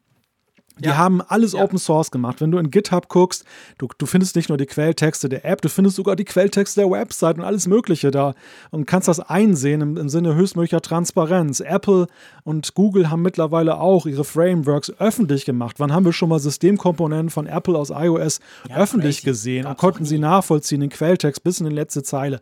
Also alle Beteiligten sind ja schon sehr bemüht, Vertrauen dann aufzubauen und, und gehen über, springen über ihren Schatten, dass sie sagen, hey, guckt her, da ist nicht irgendwie, da wird jetzt nicht jemand äh, ausspioniert und Marsmännchen wollen die Erde übernehmen oder was da für Theorien da draußen dann da ja. kursieren. Ja. Aber so eine dumme Geschichte, die dann halt dann wiederum natürlich auch ein tolles Medienthema war, zu Recht, ne? Aber, klar, aber da, ja, da fielen natürlich auch viele drüber her, so im Sinne von, dass man so das Gefühl hatte, na, hat man nur darauf gewartet, auf eine Gelegenheit der Covid-Warn-App jetzt mal einen reinzuwirken. Und ähm, das ist halt Mist. Und das, das, das, das hat mich einfach nur dazu bewegt, dann auch so ein bisschen, äh, ja, hämisch dann darauf zu reagieren, weil ich einfach dachte, das, das ist so unnötig. Ja, ja, bin ich absolut bei dir. Also das und, und eben, man, man sollte, ich glaube, ganz generell gesprochen, egal in welchem Land man welche App nutzt, die dieses Framework nutzt, es ist tatsächlich so, da sind einfach, das ist so hochkomplex. Also ich sehe es zum Beispiel im Android-Bereich, weißt du, und das ist überhaupt keine Entschuldigung, gar nicht, aber nur als technisches Verständnis. Bei Android ist es tatsächlich so, dass du halt je nach Smartphone, das du hast, je nach Betriebssystem, Android ist ja quasi nur ein Teil davon. Es gibt ja immer diese Überbauten und da kann man ja extrem viel dran verändern. Und mir fällt zum Beispiel auf, ich habe ein Smartphone von Oppo zum Beispiel, so ein super Premium Mega Smartphone. Da ist natürlich die App, ich habe es auf jedem von meinen Smartphones drauf, diese App. Und da ist es so, weil das, das, das, das Energiemanagement so super aggressiv ist, killt der diese App immer wieder. Und zwar auch den Hintergrund-Task. Und du kannst dann zwar, du musst sogar dann sagen, hey, aber genau die App bitte nicht. Und trotzdem fällt das manchmal wieder zurück. Und umgekehrt auch einem Samsung zum Beispiel, einmal installiert, einmal geöffnet, läuft perfekt seit dem ersten Tag. Also da sieht man halt, dass jetzt bei Apple dahingehend weniger schlimm, weil wir haben nur ein Betriebssystem. Bei Android ist das unendlich kompliziert und die, je mehr das Smartphone aus Asien kommt, desto mehr killt das Zeug und so weiter. Dafür haben sie eine tolle Akkulaufzeit. Also das ist schon einfach, das ist mir selber wieder bewusst geworden, wie komplex doch selbst solche Dinge sind, wenn es darum geht, eben im Hintergrund irgendwas zu machen. Ja, ja, genau. Das, ja, weil es halt in der DNA der Smartphones liegt, dass sie im Sinne der Effizienz halt schon peinlich genau darauf gucken, dass da Apps ja, nicht irgendwie klar. übermäßig die Ressourcen vergeuden. Also wir, wir haben ja seit dem Jahr 2007 oder länger haben wir diese Philosophie, das eben bis zum letzten zu optimieren. Jetzt hatten wir es gerade optimal und jetzt muss es aufgebohrt werden. Ja, ja, genau. Jetzt müssen wir Löcher rein. Weil wir einen Use Case haben, der eben anders aussieht. Das ist natürlich ja, auch schon Ironie des genau. Schicksals, ja. Ja, das ist verrückt. So, Umfrage der Woche. Genau. Die ist nicht verrückt. Jedenfalls nicht die der letzten Woche. was für ein Nein, Teaser. Die, diese Woche auch nicht. Ja, was für ein Teaser, genau. Jetzt haben wir alles wow, geil, was kommt denn da? Nee, nee, nee, so ist es nicht. Aber bleiben wir mal bei der Umfrage der letzten Woche. Und zwar, ähm, es war auch so eine Ja-Nein-Frage. Wir hatten wirklich schon letztes Mal schon eine, dieses Mal wieder eine. Ähm, spannend. Wir, wir wollten wissen, reinigst du dein iPhone dieses Jahr mehr als sonst? Wegen der Corona-Gefahr. Und es ist ziemlich blau hier, wenn ich gucke auf apfelfunk.com slash Umfrage, wenn ich da das Resultat angucke. Ja, die Farben sind im Kontrast eigentlich zu dem Wert oder zu der Aussage, die dann getätigt wurde. Gell, es müsste umgekehrt sein. Nein müsste ja, ja, rot das, sein, oder? Das habe ich schon letztes Mal Das macht gedacht. aber diese Google Chart API, die da ja, zugrunde liegt, macht das immer automatisch. Deshalb kann ich das nicht beeinflussen. Also Nein sagten, äh, ja, die Mehrheit, 84,9 Prozent. Ja, von, ganz leichte Mehrheit, genau. und 15,1 Prozent, 311 von 2061 Teilnehmern sagen aber tatsächlich, sie, sie reinigen ihr Gerät mehr wegen der Corona-Gefahr. Die spannende Frage ist ja in dem Kontext, wie reinigt man eigentlich mehr? Also ich muss, ich muss ja sagen, ich wurde bei Instagram eine ganze Weile dicht getextet von irgendwelchen Werbeanzeigen, die sind mittlerweile kurioserweise wieder verschwunden. Diese UV-Dinger. Genau, genau. Da, ja, genau. ich auch. Habe ich auch bekommen. Und ich, mu ich, musste sagen, ich war eine Weile, war ich tatsächlich so, als dieser wirklich dieser harte Lockdown war und man ja dann sowieso immer durch die, durch die Desinfektionsschleuse am liebsten gegangen wäre, wenn man das Haus wieder betreten hat. Da war ich fast mhm. geneigt, dann irgendwie mir so ein Ding mal zu kaufen, aber ich dachte, nee, irgendwie ist er ganz schön teuer. Ja, die sind wirklich teuer, wo du quasi mit UV-Licht die äh, angeblich die Viren und Bakterien killst. Ähm, ich meine, ich würde ich würd, ich würd vorher anfangen. Du hast gefragt, wie reinigt man denn sein iPhone mehr als sonst? Also diese Frage. Ich stelle mir die Frage, ja, reinigst du dein Smartphone überhaupt? Und bevor er jetzt sagt, Schmutz, Fink, Frick, aber ich meine, ganz ehrlich gesagt, also ich rubbel da einfach drüber, weil es mich stört, wenn es so, so diese Fettflecken drauf habt, da bin ich total allergisch auf dem Display. Aber damit hat sich's. Wäschst du dein Smartphone ab und zu mal unter dem Wasserhahn oder so? Also ich, ich putze das eigentlich ja. nie konkret so Nein, richtig. ich habe ja ein Mikrofasertuch hier rumliegen, dass ich, ja, genau. wenn, ja, wenn es wirklich mal zugegrabbelt ist, manchmal kann ich es nicht mehr sehen, dann, äh, dann wird es mal mhm. sorgfältig gesäubert und so weiter. Aus der, gelegentlich nehme ich es dann auch aus der Hülle raus, weil an den Rändern sammelt sich natürlich auch ja. mal gerne was. Ja, genau. Das war witziger. Aber selten. Ja, das ist aber je nach Case auch unterschiedlich. Also ich habe festgestellt beim, ja, beim Clear Case, wo wir letzte Woche auch drüber gesprochen haben, wo du ja dann ähm, ein, ja, so ein Steinmeißel brauchst, um es so rauszukriegen. Genau, da, genau. da haben sich auch bevorzugt dann immer so in den Rändern dann da so Sachen eingelagert, die das dann auch Klar. unästhetisch werden ja. ließen. Jetzt bei dem Silicon Case, das man dann wieder leicht abkriegt, habe ich gedacht, oh, wie schön, dann kann ich es leicht reinigen, ist gar nicht notwendig. Irgendwie bleibt da auch gar nicht viel hängen dann und ja, da ja. ist da nicht so viel Bedarf. Also mich, mich wundert das gar nicht so, dass, dieses, dass das nur in Anführungszeichen 15 Prozent sind, die gesagt haben, sie, sie reinigen ihr iPhone mehr. Weil ich einfach mal behaupte, ganz generell wahrscheinlich tun gar nicht so viel überhaupt ihr Smartphone so richtig reinigen. Eben, man wischt ein bisschen drüber und gut ist wieder. Also drum habe ich das Gefühl. Aber gerade ja. dann müsste ja eine große Zunahme sein, weil das Thema, ähm, was trage ich denn ins Haus? Ne? Also dieses, dieses Händewaschthema ich möchte jetzt nicht behaupten, dass sich nie jemand die Hände gewaschen hat, wenn er nach Hause gekommen ist, aber ich glaube, dass eine ganz andere Zahl von Menschen mittlerweile auf Handhygiene achtet, als das vorher der Fall gewesen ist. Das ist zumindest so mein, mein Erleben. Auch so, wenn du mal so öffentliche Toiletten aufsuchst. Ja, früher früher habe ich leider Gottes immer wieder Zeitgenossen gesehen, das war so, die haben den Wasserhahn halt angeguckt, ne, so und, und es, ja, es floss genau. ein bisschen Wasser, aber irgendwie waren die Hände gar nicht drunter. Und mittlerweile erlebst du halt wirklich dann, dass Leute schon gucken, dass sie sich ordentlich einseifen. Dann ist natürlich die auf die Frage naheliegend, ist ja schön, wenn du deine Hände immer schön clean hast. Aber dein, dein Handy unterwegs, wenn du alles anfäst, dann fäst du auch dein Handy an. Zu Hause wäschst du deine Hände und dann fäst du wieder das Handy an, was nicht gereinigt wurde. So ganz logisch ist das ja auch nicht, sage ich manchmal selbstkritisch zu mir. Ja, das ist so, aber ich sehe, absolut, bin da ganz bei dir, aber ich sehe es zum Beispiel bei mir. Ihr wisst, ich habe Angst vor dem Käfer, diverse chronische Krankheiten etc. Ich mache mir keine Illusion, das Ding will ich nicht. Ich wasche unglaublich viel die Hände. Ich habe mir schon vorher recht viel die Hände gewaschen, weil wie gesagt, so fettiges Zeug auf dem Smartphone mag ich gar nicht. Aber anyway, noch viel mehr. Ich gucke wirklich drauf etc. Ich mache eigentlich viele Dinge, aber komischerweise, selbst bei mir, obwohl so Angst vor diesem blöden Virus, das Smartphone irgendwie, pff, ich weiß nicht, ob das zu abstrakt ist für mich, der, der Schritt. Dabei weiß man, da ist ganz viel drauf, dass du nicht wissen willst, was drauf ist auf diesem Screen. Aber ja, irgendwie, ich weiß nicht. Also ich konnte mich selber, ich habe jetzt da auch mit Nein geklickt bei dieser Umfrage der letzten Woche. Ich, ich, ich putze das Zeug überhaupt nicht mehr oder reinige es nicht mehr als vorher. Ich reinige es sowieso sehr selten. Also ich habe da auch Nein geklickt, wobei ich tatsächlich hin und her gerissen war, weil mittlerweile bin ich zu meinem alten Verhaltensmuster zurückgekehrt, dass ich es halt dann außer jetzt dem gelegentlichen ähm, Mikrofasertuch abrubbeln halt dann nicht so gesondert reinige. In der Hardcore-Zeit, wo wirklich dieser harte Lockdown war und wenn ich dann aber doch mal draußen war, ähm, habe ich dann tatsächlich, wenn ich die Hände gewaschen habe, habe ich auch mal eben mit Seife so über die Apple Watch und über das Smartphone ja. bin ich dann rübergegangen. Ähm, weil ich einfach, weil, weil da kam mir dieser Widerspruch mhm. dann so ein bisschen schreien vor, dass ich so dachte, ja, ja. das ist doch jetzt völliger Unsinn. Du wäschst jetzt dann da noch mehr eigentlich als 20 Sekunden deine Hände und bist super penibel und vorsichtig. Wenn du ins Haus reinkommst, feste keine Türklinke an, machst alles so mit dem Arm und so.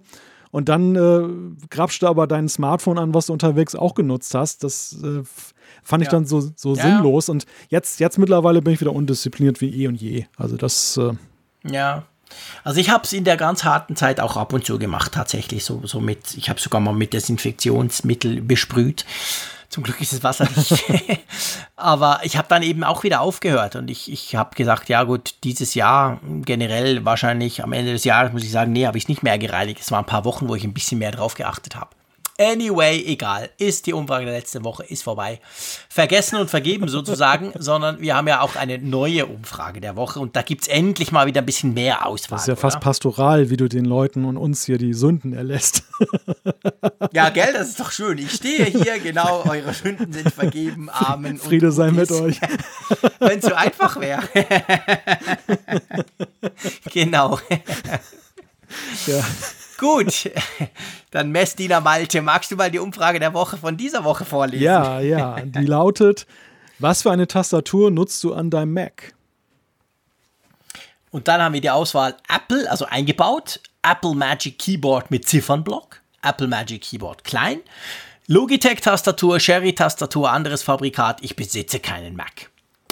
Perfekt, da bleibt keine Frage mehr offen. Wobei, oder? wenn ihr jetzt mehrere Geräte besitzt, die Frage wird sicherlich kommen, dann äh, sucht euch einfach eines aus, was euer Hauptgerät ist. Und wenn ihr dort mit mehreren Tastaturen arbeitet, ne, gebt das an, was, was ihr primär nutzt. Also Beispiel, ihr habt ein iMac und ein MacBook Pro.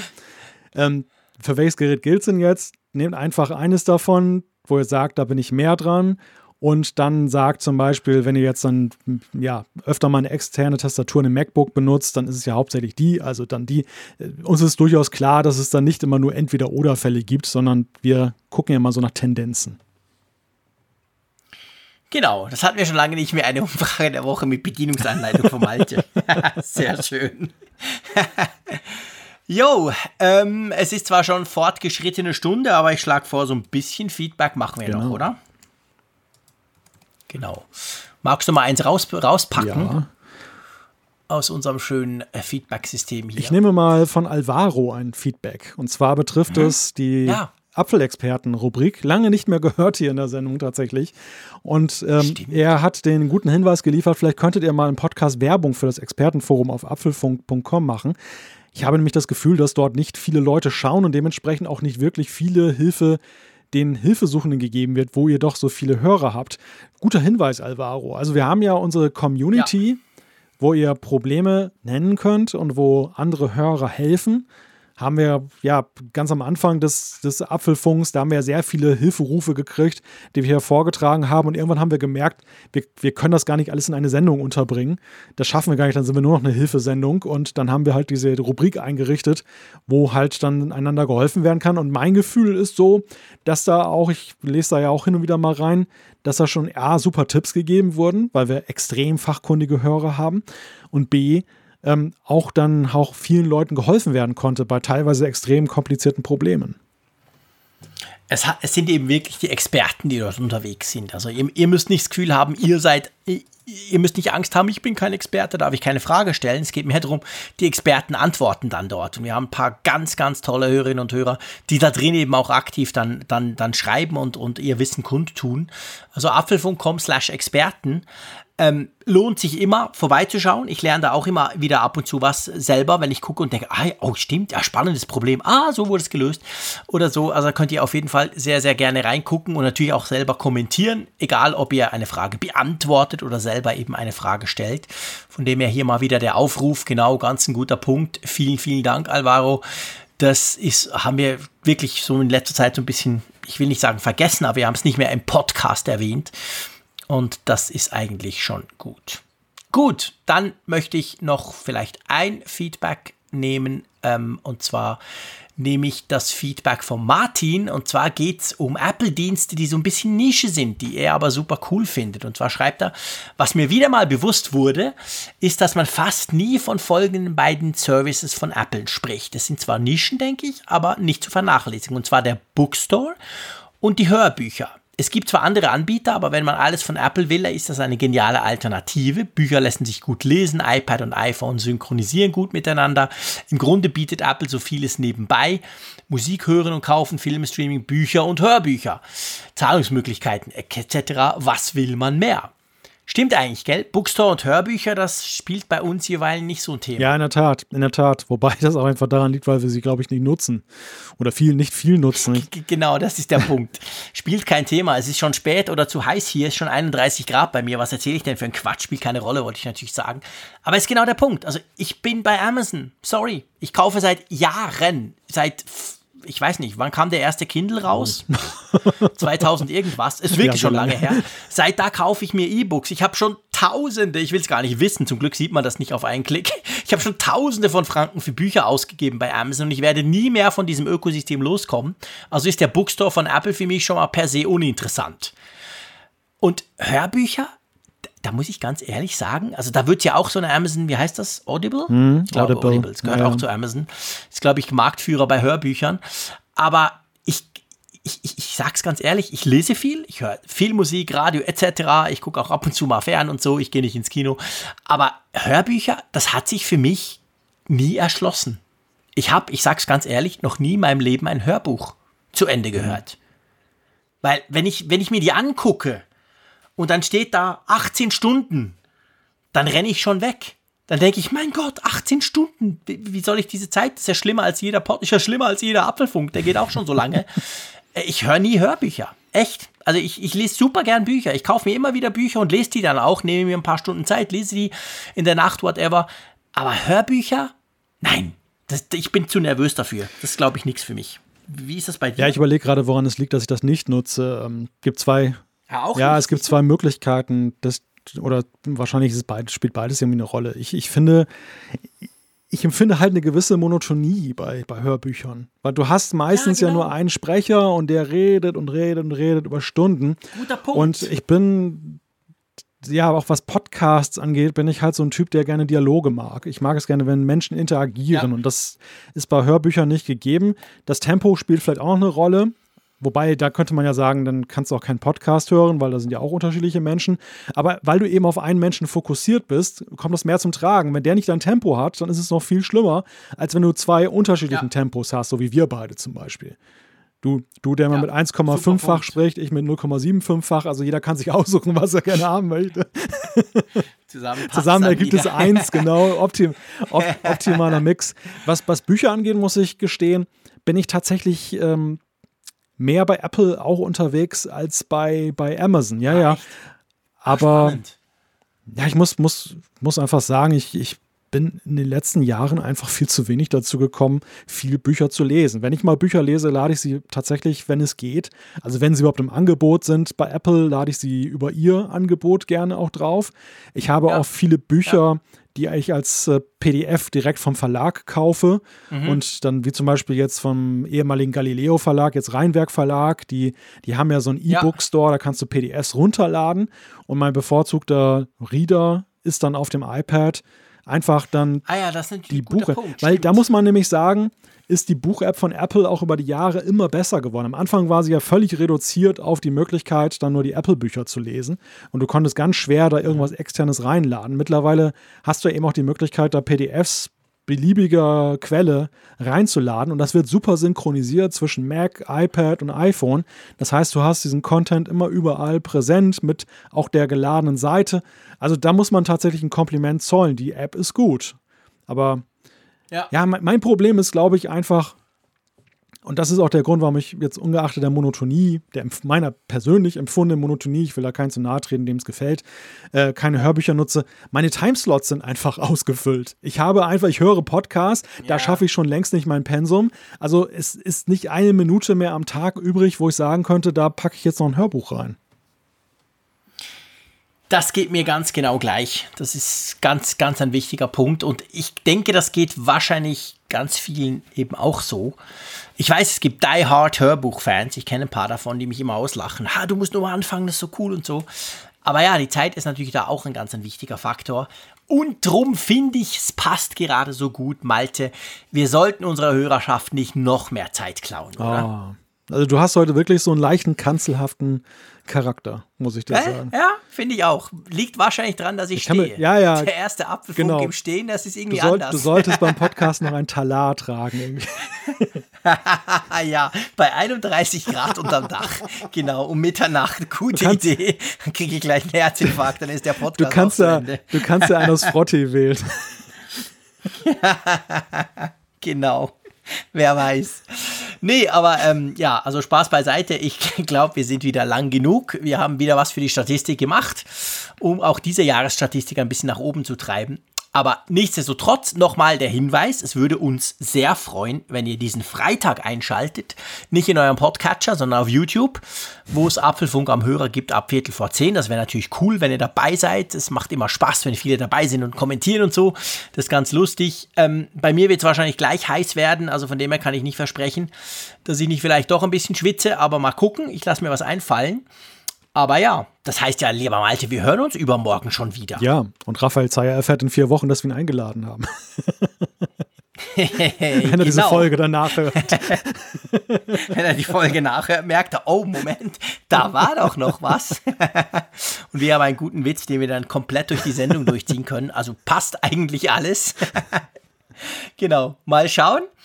Ähm, ja, du, Ende Banane. Ich sage wie immer Tschüss aus Bern. Ist heiß genug. Ich freue mich auf Freitag und ja, macht's gut. Tschüss von der Nordsee. Interessante Gäste, spannende Themen. Das ist Apfelfunk am Hörer. In unserer Videoshow auf YouTube kannst du live dabei sein. Schalte ein. Apfelfunk am Hörer.